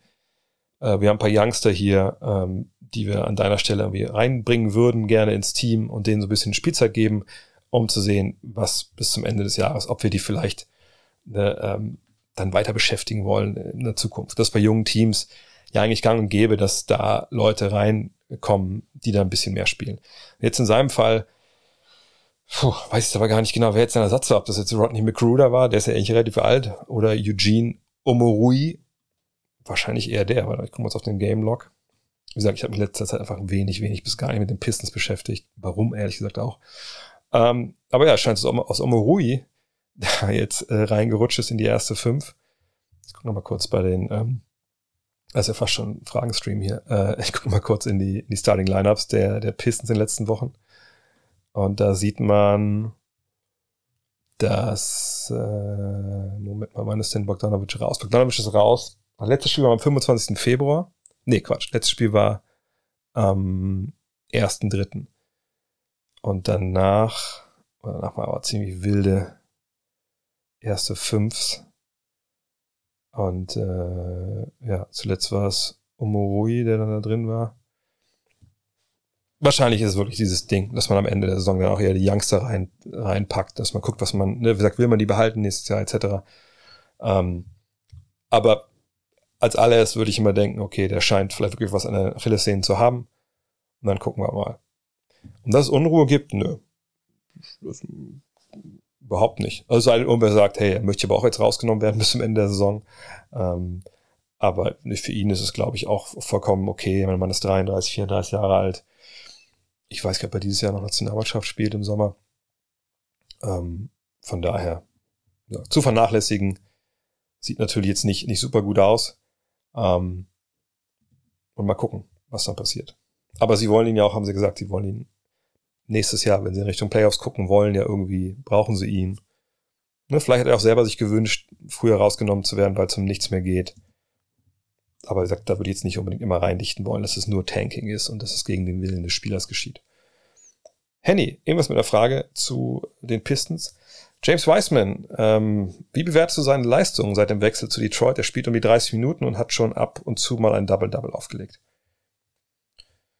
Auch da muss ich gestehen, ich habe mich um James Wiseman jetzt wenig bis gar nicht gekümmert. Das ist eher mal so ein Thema dann für die Offseason, denke ich mal, wo man ein bisschen genauer reinschaut. Ähm, aber wenn man die Zahlen sich anguckt, jetzt sind 13 Partien, 13,12, äh, 13,2 Punkte, 9 Rebounds. Ne, und wenn man dann guckt, was er auf 36 Minuten gemacht hat, dann sieht man, sind das 17,9 und 12,3. Das liest sich erstmal gar nicht so schlecht. Aber wenn man dann schaut, was hat er eigentlich in den 21 Partien für die Warriors dieses Jahr gemacht, sind das 19,9 und 10 Rebounds und ähm, im vergangenen Jahr waren es 19,3 und 9,7. Also statistisch lässt sich da jetzt zumindest bei diesen Counting Stats auf 36 Minuten genormt jetzt nicht viel wirklich ablesen. Man guckt so, was ich sucht euch aus, was ihr gucken wollt, ob jetzt PER ist. Das ist von 17,2 in, Detroit, in Golden State auf 15,3 nach unten gekracht. Ähm, True Shooting von 65,5 auf 56,3. Usage Rate ist ungefähr gleich, ist 2% mehr jetzt in, in Detroit. Aber ehrlich gesagt, um die ganzen Zahlen geht's auch gar nicht. Also bei James Wiseman geht's nicht darum, was er jetzt so an, an Zahlen auflegt. So, ähm, das ist, das sind diese Symptome. Ne? Also du kannst die Symptome kurieren, aber vielleicht bist du dann, äh, wie gesagt, kannst du, wenn der Fieber hat, kannst du sagen, hier, ähm, mach mal, äh, länger mal kalte, äh, mach mal kalte Wickel um die Waden, wenn es überhaupt hilft. Ich glaube, hilft das? Ich glaube schon. Ne? Aber wenn du nicht guckst, dass du die Infektion in den Griff bekommst irgendwie, dann überlässt du ihn so ein bisschen sich selber. Und das kann dann zum Erfolg führen, kann aber auch ja, dazu führen, dass der Patient vielleicht in zwei Jahren äh, in der G-League äh, spielt oder in Europa. Also was ich ihm sagen will, ist, bei James Weissman geht es darum, wie er Basketball spielt, in einem Teamkonzept, ob er versteht, wo er stehen muss, äh, defensiv, versteht, wie man Pick and Rolls verteidigt, welche Winkel man wählt defensiv und, und welche Würfe man vorne nimmt oder nicht. So, und darum geht's ja bei ihm. Dass er ein Talent ist, dass er gewisse Skills besitzt, gar keine Frage. Und das ist einer ist, der auch ein Double-Double auflegen sollte in der NBA. Ja, also, ne, das haben wir schon, glaube ich, alle kommen sehen bei ihm. Und ich würde mich auch sehr wundern, wenn er das nicht wird irgendwann.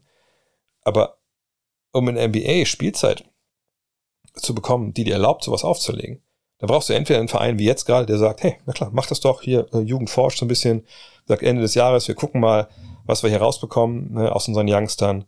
Äh, und sie haben ja auch ein ziemlich großes Angebot an, an großen Spielern. Ähm, aber das hilft ja dann nicht unbedingt weiter, wenn es darum geht, naja, wie gut wird er eigentlich mal werden, sondern da geht es ja eher darum zu sagen, okay, ähm, lern Basketball. So, und sagt, da kann ich nichts zu sagen momentan, weil das habe ich, habe ich nicht gesehen. Aber die Zahlen sind jetzt nicht exorbitant gut, dass man denkt, oh Gott, oh Gott, Gott sei Dank hat er jetzt Zeit bekommen, jetzt zeigt er, was er kann. Die Zahlen sind ungefähr die gleichen wie vorher. Ne, und ich denke auch bei ihm, das Entscheidende bei Wiseman ist dieser Sommer jetzt. Ne, arbeite ne, mit deinem, mit deiner Agentur. Die, die Agenten stellen ja oft dann halt auch ne, the personal coaches. Äh, die Agenten sprechen natürlich auch mit den ähm, Teams, was, was muss unser Klient nächstes Jahr können und was erwartet ihr von seiner Entwicklung. Das heißt auch der Spieler selber. Ich meine, die sprechen ja auch dann, ne, ähm, diese Exit-Interviews mit den Teams und die dann sagen, hey, arbeite daran, daran, daran. Und dieser Sommer, im Sommer wirst du besser, in der Saison eher nicht, weil die Zeit einfach nicht da ist. Ne? Ähm, und das muss man halt dann sehen, inwiefern das weitergeht. Aber nur ein paar Double-Doubles sind da eigentlich kein Indiz, ehrlich gesagt. Zumal es ja vorher auch schon gemacht hat.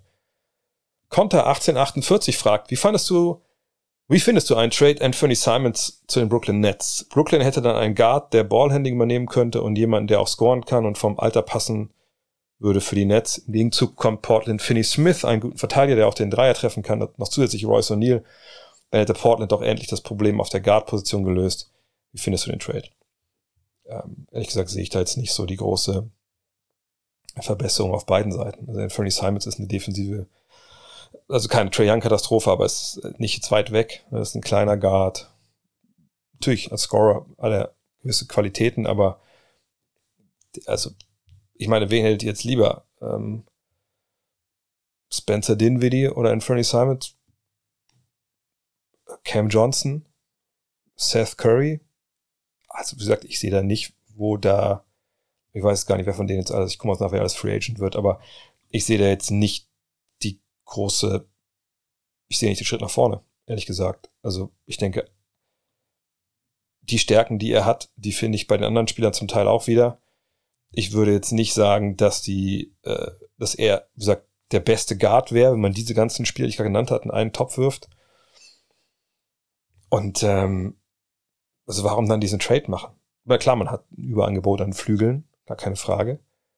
Aber äh, wieso dann jemanden holen, der uns eigentlich nicht wirklich weiterbringt? Ähm, klar ist jünger, so, ne, das, das verstehe ich dann schon, ne, im Vergleich zu einigen von denen, die ich gerade genannt habe. Aber das ist ja kein Spieler, der viel Unterschied für dich macht. Ähm, und Cam Thomas ist jünger. Also nur Cam Thomas natürlich jetzt noch nicht diese Zahlen aufgelegt, zumindest nicht in, über die ganze Saison, die vielleicht Simons auflegt, aber das ist jemand, den wir ja gesehen haben, wenn er den Ball bekommt und er darf machen, dann, dann geht's aber auch ab und das ist ein Guard, der ein bisschen stabiler ist. Von daher, nee, das sehe ich überhaupt gar nicht. Und wenn wir das von Seiten der Portland Trailblazers uns anschauen, und die sind ja sowieso mal wieder an einem Punkt, wo man sich fragen muss, okay, also wo geht es die Reise hin? Weil ich erinnere, es ging ja vergangenes Jahr schon, okay, was machen wir jetzt? Bauen wir weiter um Damon Lillard um, äh, auf? Oder eine große Lösung, also im Sinne von, wir geben auch, auch ihn ab. Und ähm, naja, man hat jetzt ein bisschen so ne, auf den Flügelposition so ein bisschen äh, die Stühle verschoben. Ne, hat mal natürlich Jeremy Grant dazu geholt, also nicht jetzt dieser, jetzt unlängst, aber in den letzten paar Monaten. Man hat Cam Reddish dazu geholt, Matisse Thibel, Shaden Sharp hat man gezogen. Man hat Gary Payton geholt und wieder gehen lassen, ne? Aber also nochmal, da ist ja auch jetzt, das, da bringt dich ja Royce O'Neill und auch äh, vielleicht Dolo, bringen dich da eigentlich unbedingt hundertprozentig weiter, weil du eher ähnliche Spielertypen hast. Ähm, klar, Reddish wird Free Agent, aber die kannst du hoffentlich dann vielleicht auch ein kleines Geld behalten. Nee, also wenn du für, für die Simons wie abgibst, plus X, dann wahrscheinlich eher für Hilfe unterm Korb. Aber gesagt, ich sehe den Deal für beide Seiten nicht unbedingt ähm, als einen an, der da großartig was ändert. Thorsten Schäfer fragt, beim Blick auf die Statistiken bzw. die letzten Spiele der Pacers fallen die Did Not Plays von Daniel Theiss auf. Kader hat betont, was er von ihm hält und was er an ihm hat. Er will die jungen Spieler pushen, Daniel soll Mentoring betreiben beim Thema Einsatz, Engagement. Und ein Team pushen sehe ich ihn immer noch sehr weit vorne bei den Teams, wo er spielt bzw. gespielt hat. Ist seine Zeit in der NBA tatsächlich schon vorbei, dass er als alter Spieler gesehen wird. Er ist ein alter Spieler. Also ist ja jetzt ja nicht so, dass wir das jetzt abstreiten können. Also und vor allem muss man es ja auch das immer im, im, äh, im Verhältnis sehen. Ist ein alter Spieler, wenn er neben LeBron spielt? Mit Sicherheit nicht. Ist ein alter Spieler neben Benedict Matherin oder Isaiah Jackson oder Jalen Smith oder Terry Halliburton? Ja, weil die sind alle 21, 22, 20. Ähm, und er ist 30.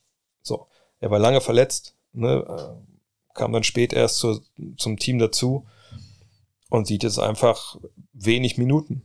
Das ist sicherlich nicht toll, ähm, aber auch ein bisschen zu verstehen. Also wenn man sagt, naja, wir haben jetzt halt eine eher kleinere Aufstellung, die wir jetzt wählen, äh, jedes Mal. Und von der Bank haben wir eben auch junge Power Forwards, die spielen. Äh, und wie gesagt, wir spielen in der Regel eigentlich dann doch lieber kleiner. Ja, dann ist für Daniel Theiss natürlich auch, gibt's da wenig Argumente. Ähm, was aber nicht heißt, dass jetzt seine Zeit in der NBA vorbei ist. Ist ja sicherlich an dem Punkt, wo man gucken muss, okay, wie geht's weiter, was ist der nächste, nächste Schritt für ihn? Ja, gar keine Frage. Aber dass er äh, Teams noch was geben kann, ich denke, das ist ja auch unbestritten. Ähm, und die gute Situation, in der er ist, äh, bedeutet ja auch, dass er Vertrag hat, erstmal noch. Und zwar nicht nur diese Saison, sondern äh, noch die nächste. Okay, 2024, 2025 eine Teamoption da muss man dann mal abwarten, ne, ob es dann, ob dann vielleicht auch Teil von einem Trade wird, wo er dann reingepackt wird und dann wird er gecuttet oder so. Ähm, und dann reden wir über einen, der sagt 32, 33 ist. Und okay, ja, dann wird es natürlich dann für jeden NBA-Spieler, dann geht's halt dann mal auf die Zielgerade. Aber es ist das denkbar schlechteste Team für ihn gerade, wenn wir ehrlich sind. Mhm. Sie haben junge Spieler, die da sich entwickeln sollen. Er ist nicht der Spieler, der einen Unterschied macht für so eine junge Mannschaft er wäre viel besser aufgehoben bei einer Mannschaft, die jetzt irgendwie in den Playoffs noch da Minuten braucht auf den großen Positionen. Da gab es aber keinen ähm, keinen Buyout. Ich denke, eine Chance von einem Trade im Sommer ist sehr, sehr Sehr, sehr wahrscheinlich. Ja. Ähm, dieses Jahr, glaube ich, unter Verletzungen, weil er sich dann nicht, auch nicht reinspielen konnte, war es dann eher nicht wahrscheinlich. Aber alt ist er. Also gerade, wie gesagt, wenn du bei einem jungen Team spielst. Clint fragt, angeblich beobachten viele Manager die Situation um Carl Anthony Towns in Minnesota. Würde es Sinn machen, für die Timberwolves Towns gegen einen Haufen guter Flügelspieler, zum Beispiel aus Brooklyn, zu traden? Vielleicht vorneweg, äh, ja, ich meine, alle, also ich habe es tausendmal schon gesagt, deswegen ganz kurz. Also natürlich, jeder General Manager hat die Aufgabe, alle interessanten Situationen für sein Team und auch die uninteressanten zu äh, bewerten und zu beobachten.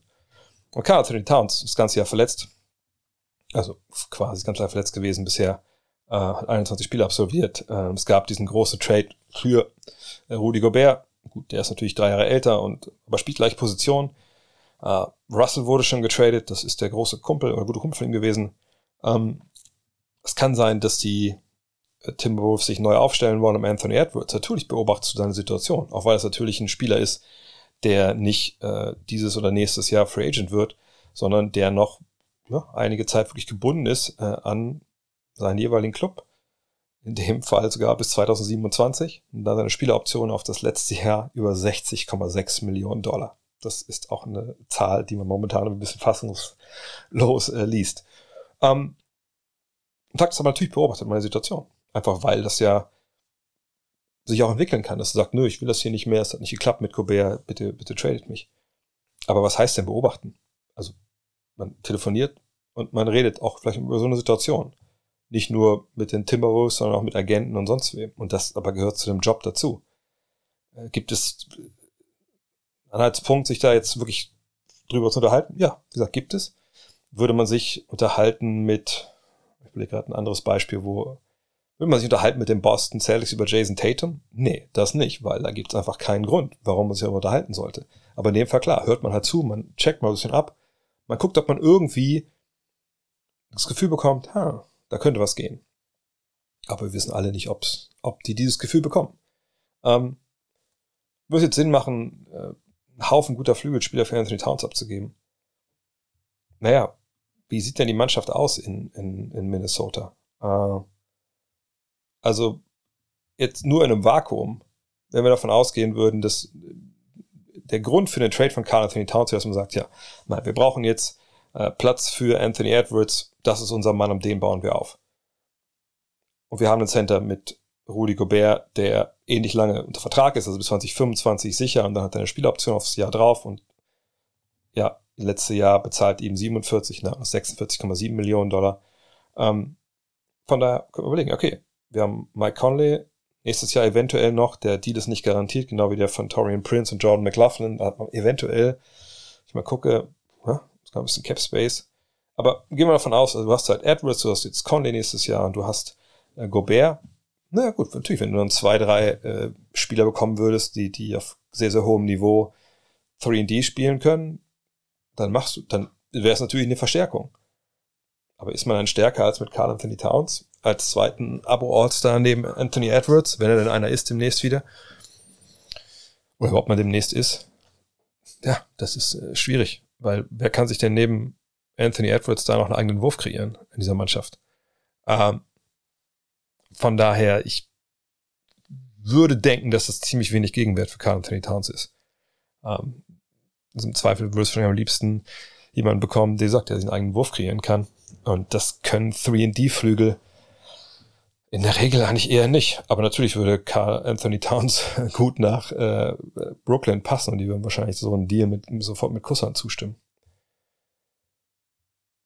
Ramon fragt, warum spielt Bones Highland bei den Clippers nicht, beziehungsweise so wenig, hatte davor bei Denver mehr Minuten bekommen wegen Westbrooks oder glaub, Westbrook oder glaubst du, er passt aktuell einfach nicht in das System? Das habe ich auch schon äh, direkt an der Trade Deadline gesagt, dass ähm, ich mal gespannt bin, wie viele Minuten Bones Highland bekommt. Dann gab es noch die, die Westbrook-Verpflichtung.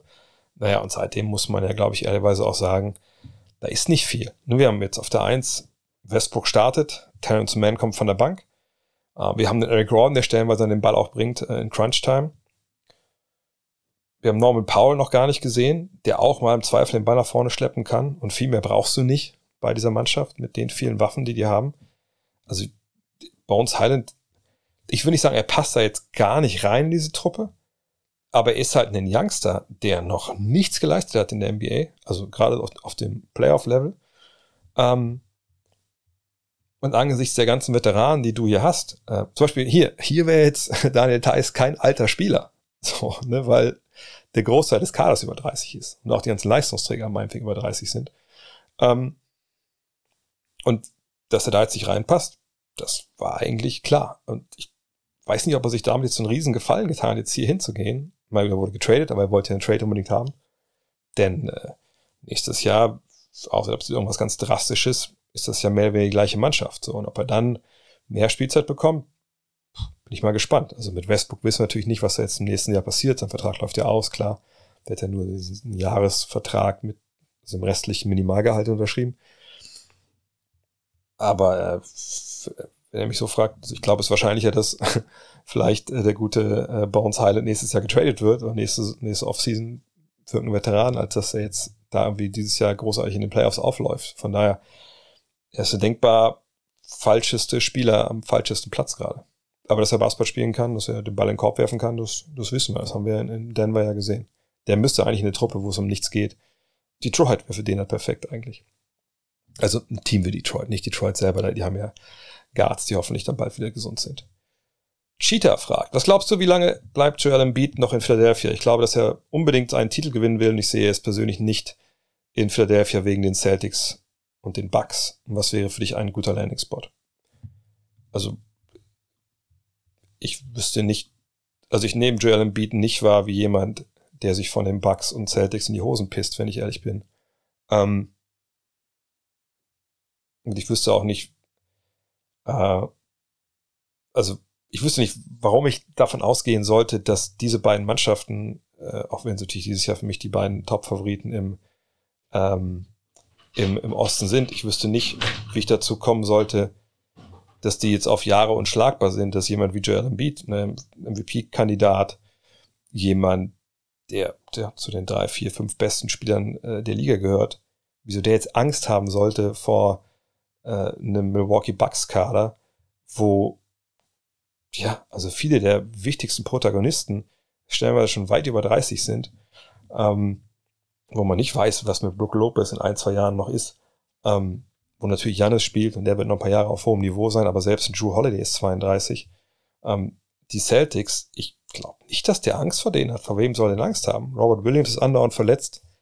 Äh, um nicht falsch verstehen, ich trash jetzt hier nicht die, die, die beiden Top-Teams im Osten. Nur, ne, wenn ich davon ausgehe, dass Joel Embiid äh, zittert, wenn er in der Kabine vorm Spiel gegen, gegen Boston oder Milwaukee sitzt, da fallen, fehlen mir einfach die Argumente, warum. Also für Robert Williams, gut, er ist 25, aber gesagt, er hat dieses Jahr 28 Spiele gemacht. Mal gucken, was da noch passiert den Rest seiner Karriere. Ähm, dann Al Horford ist 36. Wer weiß, wie lange der noch da unterwegs ist. Und wen haben die da auf den großen Positionen noch?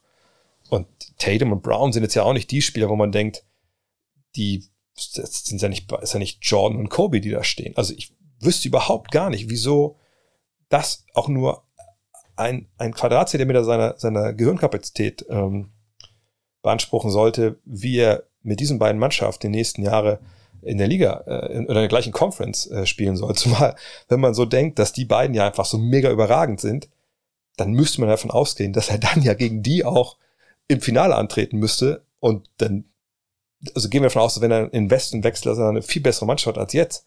Ich glaube, das darf man nicht, weil wenn man ihn tradet oder ihn sich hoch per Trade, der hat einen Vertrag bis äh, 2026, danach hat er eine Spieleroption, letztes Jahr 58,2 Millionen, dann musste auch viel abgegeben werden für Joel Embiid und die Mannschaft, wo er denn hingeht, die wird nicht richtig gut sein im ersten Jahr, auf gar keinen Fall.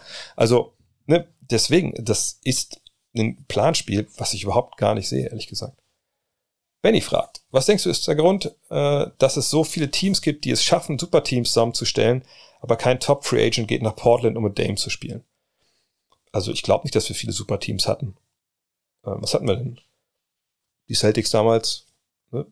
das waren aber dann auch Eltern, alternde Spieler, also altern, aber eine reife Veteranen eben mit Ray Allen und mit ähm, KG, die man geholt hat. Auch natürlich, weil man das Glück hatte, dass man halt junge Spieler und, und dann auch Draftpicks hatte, die man abgeben konnte dafür. Ähm, es gab Miami, da haben sich einfach ne, drei Team USA-Spieler abgesprochen. Der eine war schon da, Dwayne Wade, dann kam Chris Bosch und ähm, LeBron James natürlich dazu. Die Warriors haben sich das zusammengedraftet, das super Team, und dann kam Kevin Durant dazu, hat es zum super duper Team gemacht, was nur ging, weil in dem Jahr das Salary Cap sprunghaft gestiegen ist, weil es einen viel, viel höher dotierten TV-Vertrag gab und es eben nicht über Jahre Salary Cap langsam anstieg, sondern alles im ersten Jahr. Sonst hätte es, wäre das nie funktioniert. Ähm, Brooklyn, da haben sich zwei Mann zusammengesetzt und gesagt, nö, lass uns mal zusammen hingehen, eben Durant und Irving. Äh, vergesse ich irgendein super Team? Da kam ja auch noch Harden dazu, aber es hat auch nicht funktioniert. Also, ich, also das war ja nicht, ja nicht viele. Das sind ein paar super Teams, eine Handvoll, von denen auch einige einfach gar keinen Erfolg hatten. Ähm, was man aber, glaube ich, sagen muss, was das all diese Dinge halt eint, du brauchst gewisse Voraussetzungen, die halt über, hey, wir haben Cap Space, wir bewerben uns mal bei ein paar äh, ganz guten Basketballern, dass sie zu uns kommen so, wollen, denn wir haben ja schon jemanden wie ähm, Damian Lillard. So, oder wir traden einfach jemanden wie CJ McCollum, der lange an der Seite war von Damian Lillard. Den traden wir halt und dann kriegen wir einen anderen Star, der besser passt. So. Um Superteams zu bilden, ist das eigentlich das, so funktioniert das nicht. Du brauchst ja gewisse Begebenheiten, die einfach einfach nicht vorkommen so oft. Eben gesagt, Spieler, die sich absprechen auf hohem Niveau. Oder eine tolle Truppe, die die meisten Spiele der regulären Saison aller Zeiten gewinnt. Und dann ein TV-Vertrag, der einfach so hoch dotiert ist, dass auf einmal alle in Geld schwimmen. So, das ist das Erste. So, das andere ist, ähm, um überhaupt einen Star zu holen, ohne dass du jetzt auch Spieler abgeben musst, wie es eben bei diesem Joel Embiid Beispiel, brauchst du natürlich Platz auf Salary Cap, dass du dir holen kannst. So, du brauchst ja maximalen Cap Space. Und ich habe mal ein bisschen recherchiert weil ich mich nicht erinnern konnte, wann die das letzte Mal wirklich Geld in einem Salary Cap hatten. Das muss wohl 2016 gewesen sein, ähm, weil ähm, da hätten sie sogar ne, dann genug Platz gehabt für einen Maximaldeal. Aber in dem Jahr haben sich dann dafür entschieden, dann ähm, eben nicht. Also sie haben niemanden gekriegt, sag ich mal, der kommen wollte. Und das kann ja passieren, ne? Mein Gott, wenn mehrere Teams Geld haben, dann kann man ja mal schauen, aber es hat einfach nicht, nicht, nicht geklappt. Und sie haben sich dann entschieden, äh, Geld auszugeben für die Spieler, die sie schon hatten. Und eben auch nicht wenig. Ne? Und, und damals waren das eben Spieler, die auch, wenn wir ehrlich sind, dieses Geld nicht richtig wert waren. Ich glaube, sie haben damals ne, Myers Leonard verpflichtet, äh, Mo Harkless und dann gab's für Alan Crabb, wer den noch kennt, ein Angebot aus Brooklyn, dem sie gleichgezogen sind, und dann war der Cap Space weg und dem auch nicht nur ein Jahr, sondern auch schon ein paar Jahre länger. Naja, und dann war es eigentlich immer eine ziemlich teure Mannschaft, eine nicht exorbitant teuer, aber eine relativ teure Mannschaft, die einfach auch ähm, natürlich einen teuren Spieler hatte mit dem einen teuren Spieler mit äh, CJ McCallum. Und Evan Turner habe ich noch vergessen. Evan Turner haben sie auch noch geholt äh, in dem 2016. Und ähm, naja, so war das halt. Ne, Dirk Nowitzki hat auch in der Free Agency nie seinen äh, Superstar-Partner bekommen, den er gerne gehabt hätte. Und äh, das ist eben auch nie in einem Vakuum zu sehen. Ne? Du hast immer Konkurrenz. Äh, es gibt keinen goldenen Weg zu einem Co-Star. Und eigentlich hat er seinen Co-Star ja mit CJ McCallum, nur der war halt viel zu ähnlich. Die waren immer gut in der regulären Saison, aber in den Playoffs, wenn du zwei so kleine Guards hast, die beide nicht verteidigen, dann wird es halt schwer. Und ähm, den Trade hat man dann erst vor ein paar Monaten oder vor anderthalb Jahren gemacht, ne? Vor einem Jahr. Ich verschwimmt alles für mich, seit, seit Covid war. Ähm, und das war dann vielleicht auch ein bisschen zu spät, um sich anders aufzustellen. Und äh, man hat eben auch jetzt diese große Lösung nicht gefahren, aber das würde ja auch dann ihm nicht helfen, wenn man ihn traden würde. Von daher, ja, das sind so die Gründe. Ähm, und das läuft dann manchmal einfach so. Pascal Schiebenes fragt, welche Position ist entscheidender für den Erfolg einer Mannschaft? Äh, Coach oder General Manager? Kann ein exzellenter Coach ein schwaches Management ausgleichen oder ein sehr ein starker GM einen schwächeren Coach ausgleichen? Wobei er ihn ja vielleicht eher entlassen wird.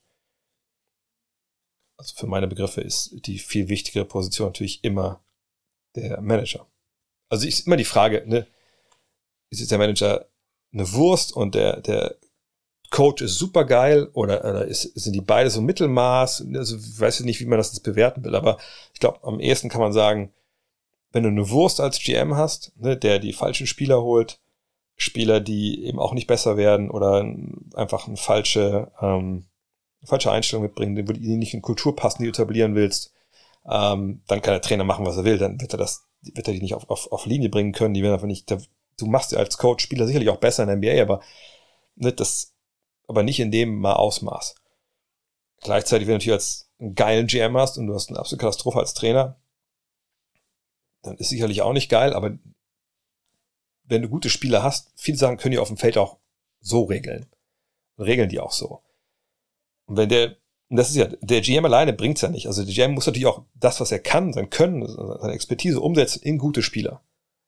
Und dann ist der Trainer zu vernachlässigen. Aber das sind so viele hätte, wenn es und könnte. Aber im Endeffekt, ich hätte lieber einen geilen Manager und einen mittelmäßigen Coach als einen mittelmäßigen Manager und einen geilen Trainer, wenn ich ehrlich bin. Weil auch so viele Sachen damit dranhängen mit Zukunftsplanung, ne, zum richtigen Zeitpunkt die richtigen äh, Richtplatz am Salary Cap haben und solche Sachen. Und das, da kann, da reden auch Coaches sicherlich mit, ne, Greg Popovich mit RC Buford und Co., die setzen sich zusammen, gar keine Frage. Und das ist natürlich der Idealfall. Aber wie gesagt, wenn ich nur eins von beiden auf hohem Niveau haben kann, dann bitte den General Manager. Mike Hill fragt, wie findest du es, dass bei jeder kleinen Verletzung die NBA-Spieler direkt mehrere Spiele ausfallen? Ich meine, Saison 2001, 2002 haben 42 Spieler alle 82 Partien absolviert, in der Saison 2021, 2022 nur 5. Ähm, natürlich, das finde ich, ich finde das nicht gut, dass so viele Spieler fehlen. Natürlich nicht. Äh, Load Management, natürlich dafür eine Menge, Menge zu tun. Aber das steht ja hier in der Frage nicht drin. In der Frage steht ja, dass direkt mehrere Spieler ausfallen. Ähm, aber ich weiß nicht, ob das die richtige Formulierung ist für, für das, auf was wir eigentlich jetzt hinaus wollen. Also, es ist natürlich nicht gut, wenn du zum Basketballspiel gehst, ob du jetzt eine Karte gekauft hast, du setzt dich vor den Fernseher zu Hause, willst gucken und die besten Spieler fehlen. Das wollen wir alle nicht. Ähm, das, das soll auch nicht so sein. Äh, und äh, am Ende des Tages hofft man natürlich, dass das alles besser wird. So, ne? Das einfach, ähm, wir die Superstars nicht an jedem Abend, das kann man auch nicht erwarten, aber dass wir sie halt sehen, dass das nicht, dass das eine Ausnahme ist, wenn ich da jemanden nicht sehe. So. Aber so ist es nun mal nicht. Ne? Momentan, und es hat mehrere Gründe. Zum einen ist es eben Load Management, ne? Stars werden auch rausgenommen, äh, Stars werden äh, auch vielleicht länger dann draus gehalten, als sie vielleicht müssten. Ne? Muss man auch sagen. Ähm, aber ich, ich tue mich schwer damit zu sagen, naja, also kaum verletzen, kaum verstauen sich mal einen Finger, äh, fehlen die halt fünf Wochen. Das glaube ich eher nicht. Sind Teams vorsichtiger, was das angeht und lassen Spieler eher ein bisschen länger draußen gefühlt? Ja, das denke ich, das kann man unterschreiben. Aber ich denke nicht, dass das, und vergib mir, wenn ich das hier jetzt in der Frage, in der Frage mit reinlese, ähm, und das, das aber nicht gemeint war. Äh, ich finde jetzt aber nicht, dass ähm, alles in allem jetzt irgendwie die Spieler wie weicher sind als früher oder dass sie nicht wollen oder so. Ähm, ne, von daher, äh, ja, ne, das, das würde ich nicht unterschreiben wollen. Und das jetzt vor, vor 20 Jahren, ähm, ne, die Spieler 82 äh, abgerissen haben, 42 spielen jetzt 5. Finde ich auch eine relativ beliebige Statistik. Man müsste vielleicht eher mal gucken, wie viele haben eigentlich so 70 Spiele abgerissen oder 65. Ich würde 70, würde ich so einen Cut-off äh, legen. Und darauf mal schauen, was da eigentlich passiert ist. Aber auch in der Frage, die ist ein bisschen loaded. Also da können, man kann so viele Sachen da jetzt mit, mit anführen. Ähm, zum Beispiel, wir wissen ja gar nicht, sind vielleicht gewisse, also nur, nur ein Beispiel. Ich habe da keine Ahnung von. Nur mal um so zu, so zu erklären, dass man auch ne, da Faktoren mit reinspielen können, die wir gar nicht von außen durchblicken können. So. Beispiel, so medizinischer Stab, weil wir das Thema vorhin hatten. Es kann ja durchaus sein, dass eine Zeit lang es gewisse Praktiken, äh, gewisse Sachen einfach nicht bekannt waren. Ne? Man hat gewisse Daten nicht gehabt, zum Beispiel heutzutage, dass man sehen kann, okay, der Spieler, äh, was weiß ich, äh, zum Beispiel, keine Ahnung, äh, ein Spieler kann sich nicht, kann nicht mehr ganz in die Hocke gehen, da blockiert irgendwas, ne? oder äh, was ich, äh, ne, die Muskulatur ist verkürzt, das merkt man irgendwie, wenn, ne, keine Ahnung, gewisse Daten aus den, aus den Winkeln in den Gelenken nicht mehr so stimmen oder nicht mehr gleichen sind wie vor drei, vier Wochen. Da guckt man mal und arbeitet da ein bisschen dran. So, und, oder man kennt vielleicht auch Verletzungen, bevor sie äh, wirklich schlimm werden oder so. Okay, dann nimmt man einen Spieler mal raus und verhindert damit eine schwere Verletzung. Das kann dazu führen, dass man eben nicht 82 Spiele hat, oder nicht 70, sondern nur 65, aber man hat vielleicht das, was Größeres abgewendet. Dann kann es natürlich sein, und sag, ich bin kein Mediziner, aber vielleicht waren gewisse Schmerzmittel einfach vor ein paar Jahren noch. Ich sag, ich, ich habe da keine Ahnung, ich weiß es nicht. Ich, ich, das ist nur jetzt eine reine Das ist nicht meine Hypothese, nur, ein Versuch, nur Sache, auf die ich hinweisen möchte, an die wir gar nicht vielleicht als allererstes denken. Kann ja sein, dass, dass noch bis vor 20 Jahren irgendwie, bis vor 10 Jahren jemand gesagt hat, hey, pass auf, nimm die Pille, Junge, dann kannst du spielen, ist ja kein Thema. Äh, das Bein tut weh, Junge, mit der Pille hast du ein Holzbein, ist kein Problem. Und dann merkt man aber vielleicht durch gewisse Studien und so, hey, nicht so eine geile Idee. Da gibt's Leberschäden, keine Ahnung. Ne? Das ist jetzt das ist nichts, was ich irgendwie auch jetzt irgendwie, wo ich sage, keine Ahnung und ich habe da irgendwie Hintergrundinfos. Einfach nur, auch da gibt's ja Entwicklung. Dass man vielleicht sagt, okay, früher hat man jedem noch eine Pille gegeben, dann ging das gut. Und jetzt ist es am Haus aber nicht mehr. Und dann sind vielleicht ein, zwei Spiele, die man halt öfter aussetzen muss. Aber das nehmen wir gerne in Kauf, damit die Jungs alles später mal gesund sind. Das sind auch so Sachen, die damit reinspielen können dann kann man auch sehr gut sagen, naja, vielleicht ist die Liga heute einfach auch, keine Ahnung, vielleicht ist die Liga älter. Haben wir mehrere ältere Spieler in der NBA, einfach weil Karrieren länger geworden sind und man einfach auch, wenn man LeBron James ist, natürlich absoluter Ausreißer, man kann auch mit Mitte, Ende 30 noch abliefern, nur halt nicht mehr 82 Spieler am Stück, sondern muss man gucken, dass man vielleicht die Backs-to-Backs aussetzt und dann ist man ja schon raus aus der 82-Spiele-Nummer. Auch das kommt dazu. Ähm, von daher, wie gesagt, da muss man vorsichtig sein. Gibt es Phänomene wie Load Management, nervt uns das. Gibt's viele Verletzungen, natürlich, nervt uns auch. Ähm, aber ich habe da jetzt keine Meinung zu, dass jetzt Spieler irgendwie, ich habe keine Meinung, rede jetzt schon zehn Minuten darüber, ähm, dass Spieler jetzt länger ausfallen als früher. Vor allem müsste man dann ja, wenn man das wirklich seriös anmerken will, müsste man eigentlich mal gucken, okay, wir haben hier Grade 2 Ankle Sprain bei einem Spieler 2,6 Meter groß, keine Ahnung, 106 Kilo, und wir haben hier einen Spieler, der hat das vor 20 Jahren gehabt, hier haben wir einen Spieler, der das vor 30 Jahren gehabt, hier einer vor 5 Jahren. Und am besten natürlich nicht nur einen jeweils, sondern jeweils sich 10, 15. Okay, wie sind eigentlich die Heilungsverläufe gewesen? Sind die heute, dauern die heute länger als früher, bla bla bla. Also dann müssen wir schon ein ganz anderes Fass aufmachen, um das wirklich abschließend zu beurteilen. Lukas Berges fragt, in der Bewertung von Titelchancen wird oft davon gesprochen, dass man mit Spieler X als erste Option kein Meister werden kann, könnte ein Team Meister werden, deren Rotation komplett aus Spielern besteht, welche die dritte Option eines Meisterschaftsteams sein können. Schwierig. Ich denke, es ist möglich, aber das ist, das müsste schon ein wahnsinnig ähm, ja, austariertes äh, Spielerkartenhaus sein oder Kaderkartenhaus, weil dann bräuchtest du sicherlich also komplett aus Spielern im Sinne von, du hast zwölf Spieler, die der drittbeste Spieler sein könnten, oder 15, na gut, dann natürlich sowieso. Aber wenn man jetzt sagt, so die drei Positionen, die man vielleicht so braucht, oder die vier, die wichtig sind, im Sinne von, dass die den Ball in den Korb werfen, ne, bei aller Qualität, die natürlich die Defense brauchen, so Shot Creation, ne, jemand, Superstars, die den Ball in den Korb werfen können, wenn es auf ankommt. Wenn die Defense am besten ist, ist sie nochmal in den Playoffs. Das ist der entscheidende Skill, so.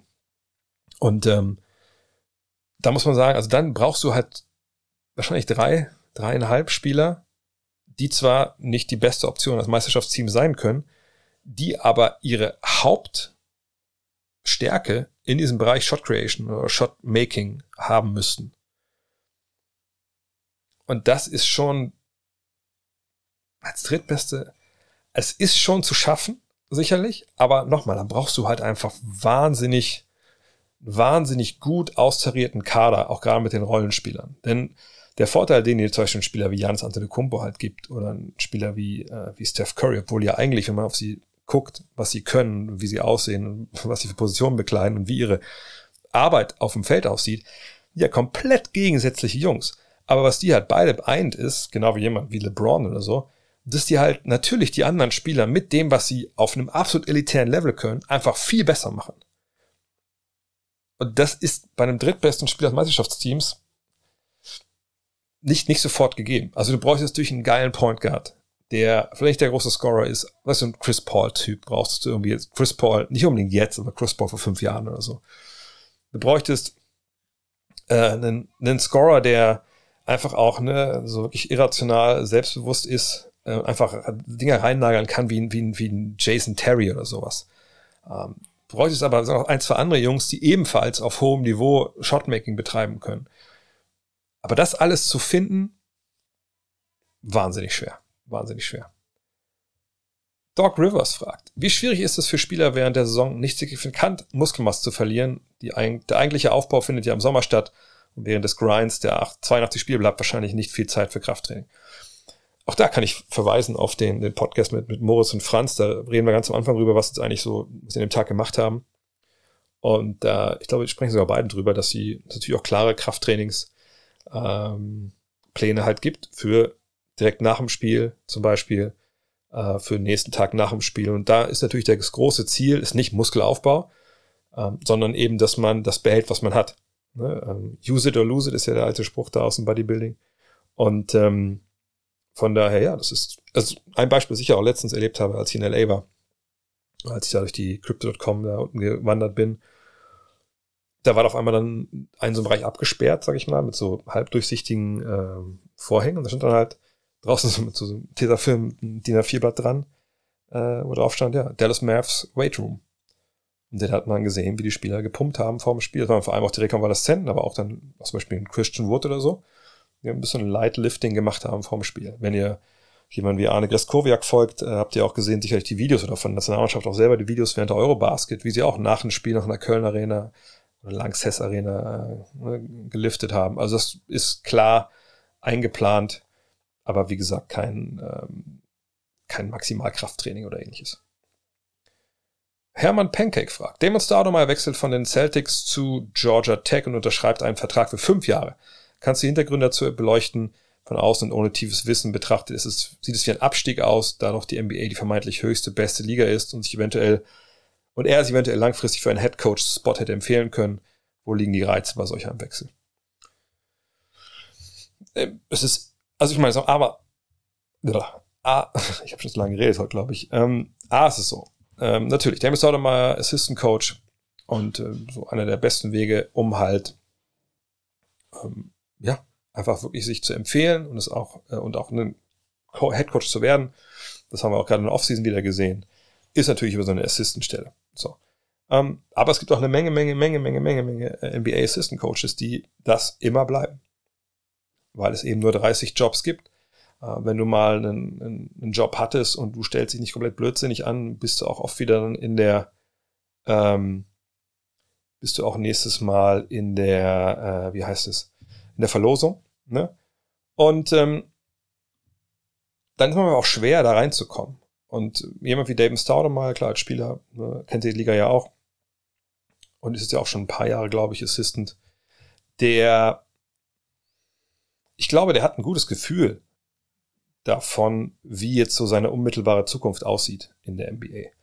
Und äh, dann ist es natürlich auch ne, deine, wie soll ich sagen, äh, deine Aufgabe, ne, auch deiner Familie gegenüber, sicherlich zu überlegen, okay, wie, wie, wie sehe ich das jetzt? Und der war, ich habe es nachgeschlagen, er ist der Assistant Coach seit 2008. Der war erst drei Jahre in Memphis, vier Jahre in Memphis, zwei Jahre in Boston.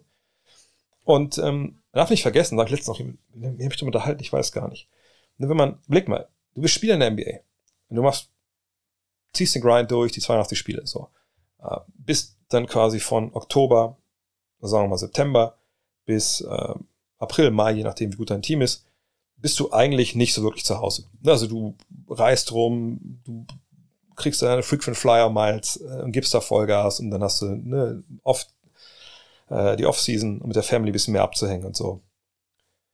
Und wechselst dann, wie es bei ihm ja der Fall war, mehr oder weniger direkt in, ins Coaching-Geschäft. Heißt, der Grind geht ja in einen weiter. Ne, du bist ja trotzdem bei jedem Auswärtsspiel dabei. Du musst trotzdem immer in die Halle fahren, ist trotzdem immer laut, etc. pp. Und wann hört das denn dann auf? Manche machen das ja noch bis in ihre 60er rein. Also da denke ich immer so, krass sind das für Leute, die das so durchziehen. Sicher gibt es auch mal so einen Assistant, äh, gerade für Ältere, mal ein, zwei Posten, die vielleicht nicht so, also dass du nicht jedes Mal mitfahren musst und sowas. Aber alles in allem sind das ja trotzdem natürlich Jobs, wo du halt einfach Vollgas geben musst, so. Ähm, und eben nicht viel zu Hause bist. Und der Vorteil, der jetzt für jemanden wie David Sotomayor entsteht, wenn er wirklich merkt, okay, also ich bin nirgendwo großartig vorgedrungen, jetzt kann ich war nie in irgendwelchen Gesprächen, wo ich im Re-Recall war für eine Headcoach-Position. Ähm, vielleicht, und es gibt ja auch dann Teams, die dir sagen, so, wir hätten dich ja gerne genommen, aber wir sehen bei denen auch die und die Coaching-Defizite oder die und die Sache, Sachen haben uns ein bisschen äh, gestört, so, ne? Dann kann es ja durchaus sein, dass du dann als Coach auch sagst, ah, okay, also ich glaube, ich äh, muss mal schauen, dass ich da ein bisschen arbeite und vielleicht muss ich einfach auch dann erstmal zeigen, dass ich auch ein Programm Georgia Tech ist ja auch eine relativ renommierte äh, Basketball-Uni, dass ich die, die führen kann. sicherlich der Weg über die NCAA ist ein Umweg und ist ein Abstieg, aber heißt ja auch nicht unbedingt, dass du finanziell da als große Einbuße hast. Ich denke, er wird mehr Geld verdienen äh, als Head Coach von Georgia Tech als Assistant, Assistant bei den Celtics. Also da wird ja auch gutes Geld bezahlt. Ähm, und du kannst dich da natürlich auch wieder empfehlen für die NBA. Äh, vor allem hast du aber nicht diesen Grind. Das hast du 36 Spiele vielleicht, je nachdem wie das Tournament ist. Äh, du spielst in Conference. Ähm, das heißt, also gut, heutzutage bedeutet das stellenweise auch nicht so viel. Aber ähm, wenn du dann, also normal sind die Conference ja relativ regional, ne, gibt jetzt auch keine Roadtrips und sowas. Ne, du spielst ein Spiel, dann fliegst du nach Hause. Ne, die Jungs müssen ja auch ähm, äh, zur Uni gehen. Also ist, glaube ich, alles ein bisschen relaxter äh, im Endeffekt. Und ähm, gut, er kommt jetzt nicht unbedingt aus der Ecke da unten. Ich weiß nicht, ob er familiäre Verbindungen vielleicht hat, aber ich würde denken, dass das jetzt nicht unbedingt ein riesiger Abstieg ist, ehrlich gesagt. Joe Ho fragt, wenn ihr als äh, wo steht da? Also wenn, ach, wenn du, wenn du als Basketball-Fan und nicht als Journalist auf folgende NBA-Stars schaust, welche drei findest du sympathisch und gerne und siehst du gerne spielen? Wer ist deine Top 3? Also Curry, Giannis, Embiid, Jokic, Doncic, LeBron, KD und Tatum. Ähm, also ehrlich gesagt, sympathisch finde ich die alle. Also es gibt keinen, wo ich sage, oh Gott, oh Gott, was für ein, was für ein Assi oder so. Das denke ich wirklich nicht. Ähm, wen sehe ich, wen sehe ich am liebsten spielen? Beschränken was man darauf all da, ansonsten sind alle irgendwie auf dem gleichen Level. Alle haben gewisse Defizite auch, wo ich sage, oh, das könnten vielleicht, das finde ich ganz so sympathisch, aber die allermeisten, aber in der Regel überwiegt da einfach der Knaller, das Sympathische. Nicht in aller Regel, es überwiegt. Ähm, das ist echt schwierig. Das ist ja schlimmer als Bench, äh, Start, Bench, Cut. Ähm, die Top 3, die ich am liebsten spiele, sehe. Ähm, also heute jetzt, nicht, nicht vor fünf oder sechs Jahren, weil sonst wäre LeBron auf jeden Fall Top, Top 3. Ähm, also ich würde. Ah, ist echt nicht so leicht. Ich glaube, weil ich ein Connoisseur bin, auch von, also der beide Seiten des, äh, des Feldes äh, zu schätzen weiß, Offens natürlich trotzdem ein bisschen lieber schaue als Defense, gar keine Frage. Ähm, ich wäre wahrscheinlich bei Curry. Auf jeden Fall. Aber klar, defensiv ist er jetzt nicht Top-Niveau, aber gut genug, dass ich da nicht denke, oh Gott, was macht er da gerade? Aber vorne ist einfach, ich glaube, es geht nichts über, ehrlich gesagt, heutzutage, als über jemanden, der so unfassbar Feuer fangen kann. Und zuletzt haben wir es ja bei Curry wieder gesehen. Als ob du irgendwelche NBA Jam spielst und da ist er der absolut Top-Mann, was das angeht. Ähm, also die deepen Threes, das, also von daher, klar, er.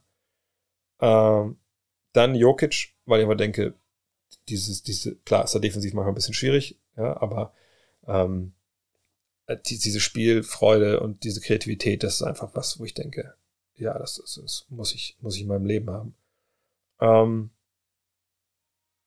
der dritte, oh, also das ist echt super schwierig jetzt. Also ist für mich eine Entscheidung zwischen Janis, zwischen Embiid Doncic und, und KD. KD war aber zu wenig letzt unterwegs und irgendwie. KD ist unwiderstehlich. Und man hat schon Wow-Momente. Ich erinnere mich immer gerne damals an das erste oder zweite Jahr mit den The Warriors. Ich glaube, das erste Jahr, wo es unfassbare Shotmaking in Finals von ihm gab. Ähm, Embiid ist, wie gesagt, ich bin einer, der Postspiel einfach liebt. Und das, er ist ja einer der wenigen, die das noch irgendwie halbwegs zelebrieren. Ähm, Janis ist einfach unfassbarer Freak äh, und einfach auch defensiv auf einem unglaublichen Niveau, auch unglaublich spektakulär. Ähm, LeBron und Tatum habe ich nicht drin, nicht weil die schlecht sind, sondern einfach LeBron ist einfach schon zu alt, da fehlt defensiv mir eine Menge. Ähm, und vorne macht er jetzt viel, viel mit Kraft, was er früher auch schon war, aber früher war es einfach noch mal fünf Stufen geiler, deswegen kann ich ihn jetzt hier nicht nehmen. Aber und Tatum, da fehlt mir noch ein bisschen was. Das macht mir zu sehr up und down. Ähm, ich gehe mit dem Beat. Ich glaube, Beat ist aber auch ein Showman. Ähm, ich ich liebe das, wenn er unten rumbeastet. Äh, das macht natürlich Janis damit sein, mit der Transition halt auch. Aber nee, ich nehme noch ein Beat. Frank Sound fragt, äh, wie ist deine Einschätzung bezüglich Frauen-Profisport-Ligen? Die WNBA macht schon viel von dem, was oft gewünscht wird. Äh, die Spieler geben Geld, die Liga und Spielerinnen werden äh, in die NBA-Präsentation eingebaut und so weiter. Aber dennoch bleibt es ein Minusgeschäft. Unter anderem, weil Frauen nicht zu den WNBA-Spielen gehen.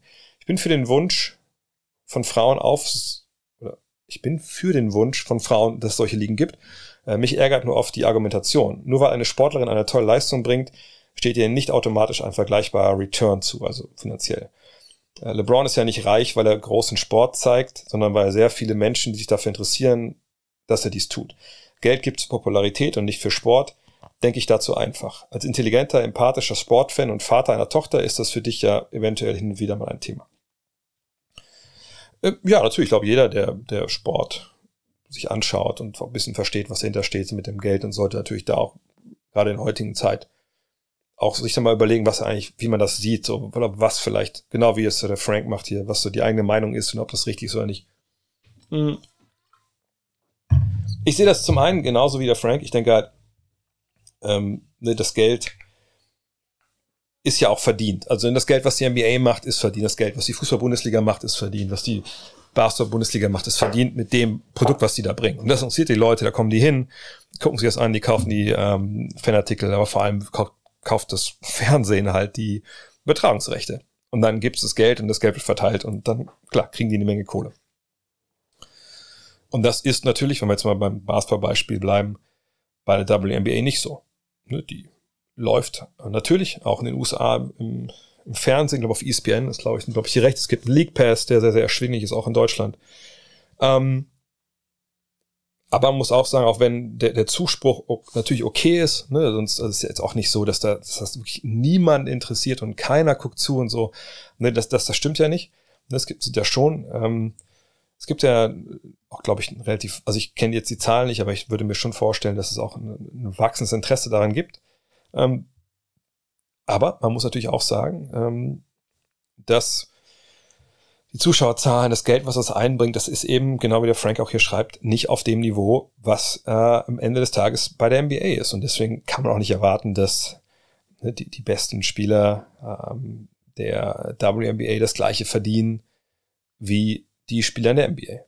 Das ist, denke ich, auch klar. Also da muss man ja auch gar nicht äh, diskutieren. Allerdings ähm, muss ich auch sagen, dass man das aber auch nicht so ganz eng äh, sehen darf, ähm, nach dem Motto, okay, die verdienen ja kein Geld. Also, ne, warum sollten die dann jetzt äh, dann im Endeffekt so viel, also, na, also ne, wo soll das Geld denn herkommen? So kann man das ja auch wie fragen. Ne, natürlich, Brianna Stewart, die äh, ist, wenn man jetzt mal so ganz in simplen finanziellen ähm, Bahn denken, ne, machen sie in den USA ja gerne, die ist einfach keine sich 20 Millionen im Jahr wert, weil die die Trikots nicht verkauft, die pusht halt äh, die Fernsehrechte nicht etc. Das stimmt. Dann müssen wir sagen, das stimmt. Das kann auch niemand wegdiskutieren. Closed Case.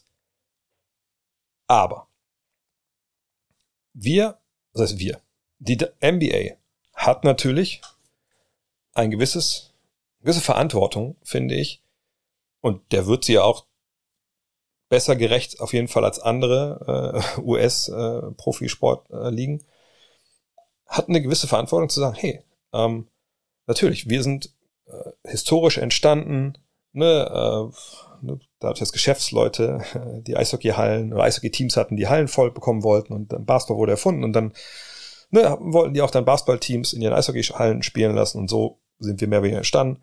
Und heute sind wir hier auf einem Niveau, das ist einfach ne, wahnsinnig, wahnsinnig erfolgreich. So. Und kann uns ja egal sein, dass es äh, Frauenprofi liegen, dass das nicht funktioniert hat. Wo die Frauen ja auch sehr, sehr früh angefangen haben mit Basketball. Ähm, dass man das jetzt sagt, nee, wir wollen aber was, auch was dafür tun, das ist natürlich ein sehr, sehr, also es ist sehr, sehr, sehr, sehr äh, löblich, dass die NBA das macht. Man kann immer mehr machen, sicherlich, klar. Ähm, aber diese Verantwortung, äh, die haben sie halt. Und, und da machen sie viel. Ähm, die Frage ist jetzt, wann kommt der Punkt, wo es es alleine vielleicht auch tragen kann und, und wo man sagen kann, okay, die können es alleine. Ich glaube, an dem Punkt sind wir noch nicht. So. Und da kommt es dazu, was der Frank jetzt auch schreibt. So, die Leute gehen halt nicht hin. Ne? Und das ist die Frage, warum ist das so? Und das ist schade, dass es nicht so ist. Ne? Ähm, aber ehrlich gesagt fehlt mir so ein bisschen die Antwort. Dass die NBA das subventioniert, dass sie da Geld mit reinbringt, dass ne, viele NBA-Teams jetzt ja auch schon, ne, das quasi dann ihre ihre Frauenteams auch dann in der gleichen Franchise behaftet sind. Das ist natürlich vollkommen der richtige Weg. Aber ich frage mich, wie das besser werden soll. Ähm, weil genau wie der Frank auch schreibt, das Interesse oft nicht da ist. Bill Burr hat da ja, der Comedian hat da ja mal gesagt, so, hey, ich bin nicht der Typ, der die WNBA, äh, also ich versage hier nicht. Ihr Frauen versagt, weil ihr nicht in die Halle geht.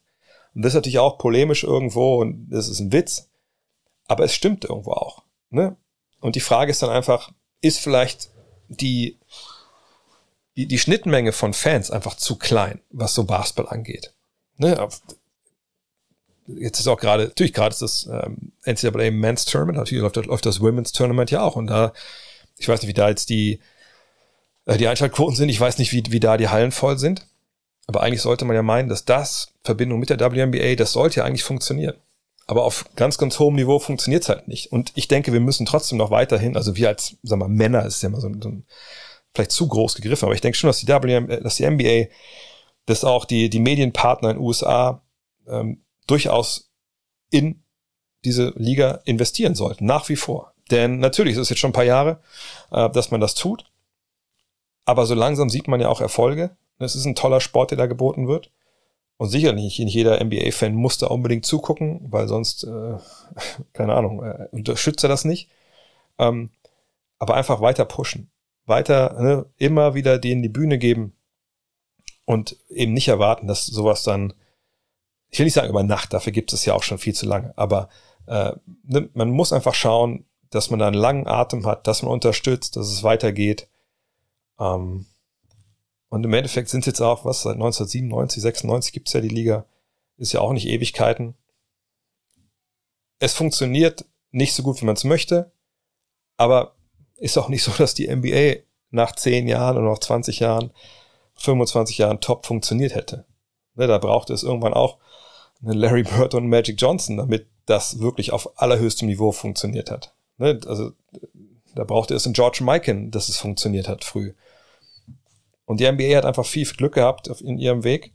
Und man muss einfach der WNBA jetzt noch weiterhin helfen und helfen und helfen und dann hoffen, dass dann irgendwann es da dann halt nachhaltig dieses Interesse halt gibt. Aber das ist einfach nicht. Das ist einfach eine Frage der Zeit und das dauert wahrscheinlich noch, noch ein paar Jahre, bis es, bis es soweit sein kann. Ähm, und mit jedem Jahr, wo mehr junge Frauen, aber auch mehr junge Männer WNBA sehen, sich vielleicht vergucken in den Sport, in der Mannschaft, in der Spielerin und sagen, hey, ich möchte wissen, wie es bei der weitergeht, ich möchte das sehen, ich kaufe mir League Pass etc., umso mehr wächst es auch.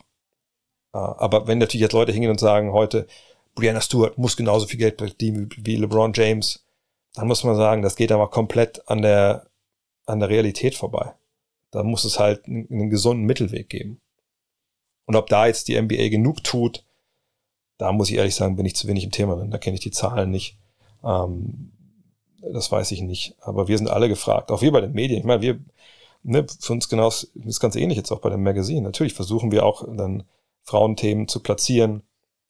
Aber es ist dann auch immer die Frage, wie viel macht man, wann bietet es sich an, wann bietet es sich nicht an. Ne, dann, wenn zum Beispiel die ähm, unsere Autoren äh, Frauenthemen vorschlagen und die passen gut rein, klar, dann machen wir das auch wenn man selber vielleicht mal ein Thema hat, was man platzieren möchte und man fragt die Autoren, die sagen, hey, da kenne ich mich gar nicht mit aus, dann wird es ihm auch schwer. Ja, wir rufen ja immer mal wieder, ich habe die Jahre immer wieder aufgerufen bei Five, hey, wir brauchen mehr Frauen, die schreiben, meldet euch doch bei mir. Auch jetzt gerne wieder, meldet euch, wenn ihr fürs äh, Magazine schreiben wollt. Nicht nur, wenn ihr Frauen seid, aber gerade auch Frauen. Ähm, naja, es ist einfach, es ist schwierig. Es gibt nicht so viele, die sich damit beschäftigen, leider Gottes. Aber es wird hoffentlich mehr, immer mehr und mehr und mehr. TJ fragt, ist Steve Kerr ein legitimer Kandidat im Rennen um den besten Coach aller Zeiten, beziehungsweise auf dem Weg dorthin? Wenn nicht, was fehlt ihm deiner Meinung nach noch? Naja, ihm fehlen einfach noch 20 Jahre in dem Job ungefähr. Naja, Titel gewonnen, so, ne, von daher, also wüsste ich jetzt nicht, was er da jetzt noch mehr hätte tun können, ehrlich gesagt. Ähm, aber er ist ja nur auch nicht lange dabei. Also ich muss mal aussagen, seit 2014 ist er dabei und er hat vier Titel gewonnen.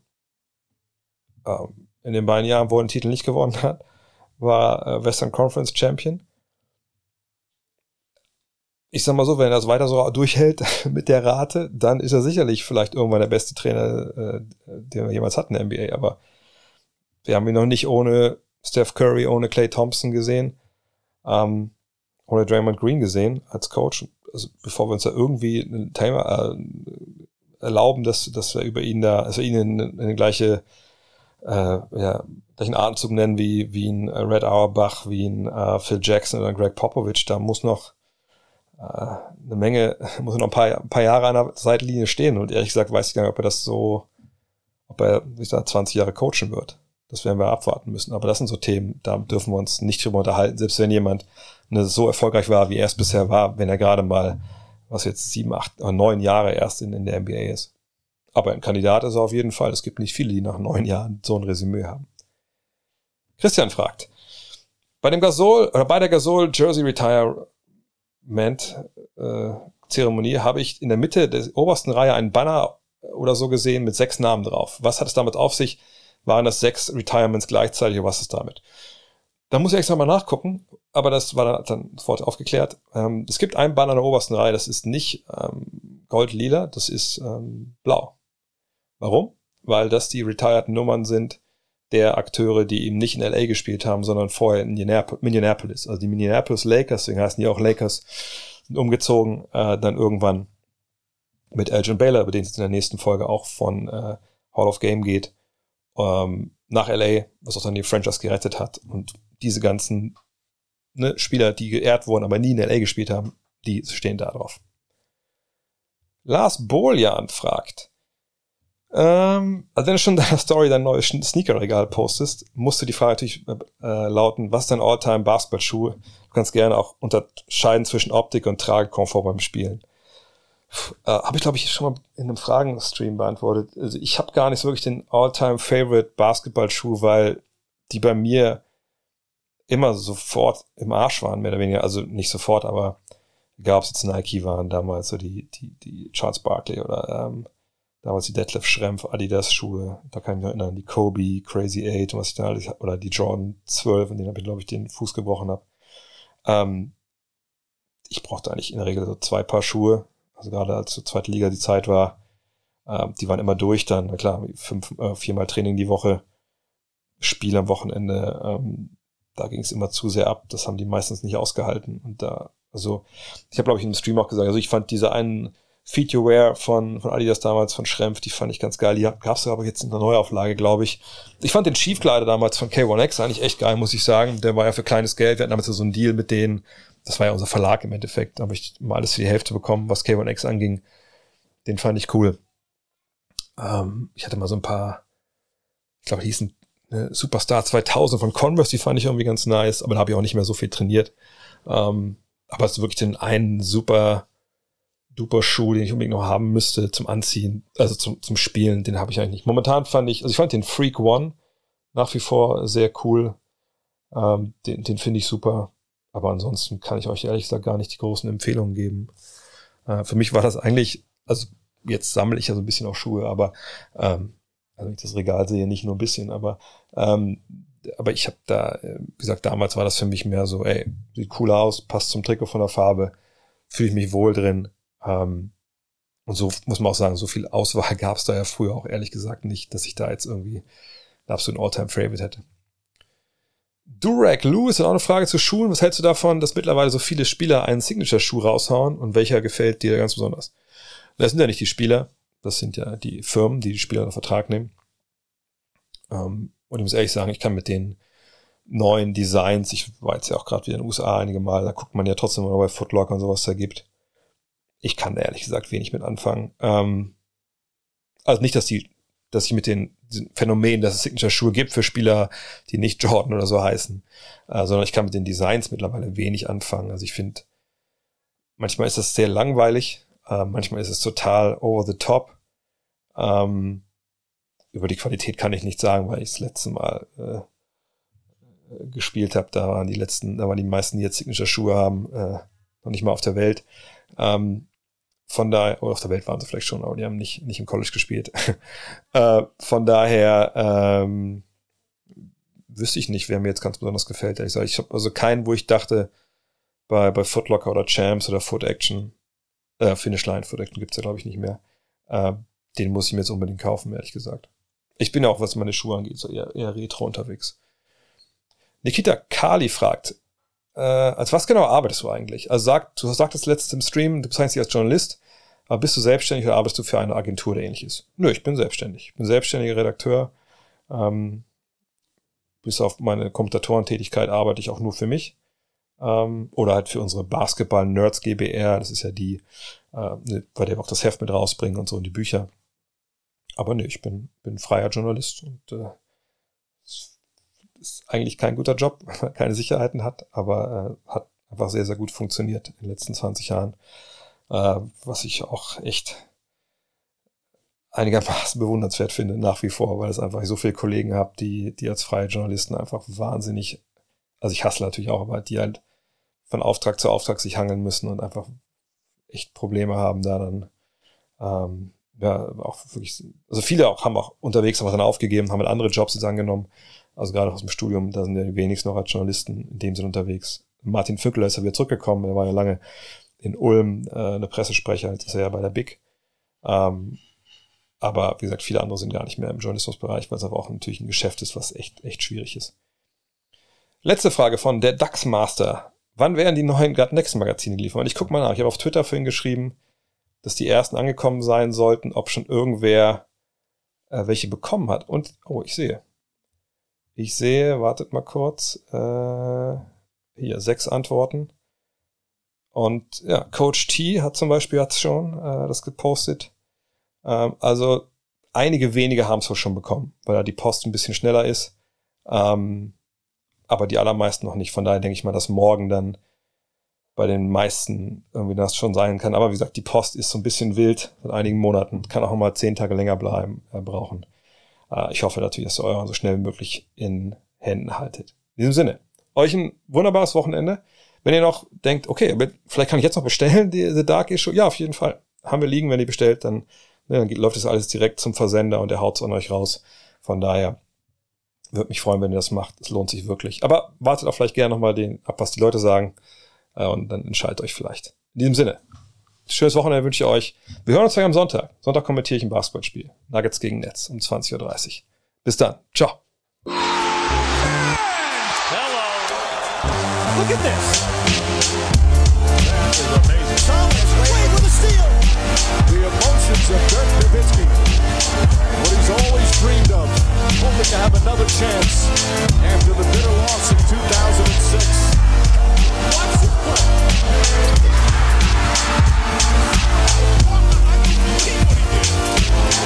That is amazing.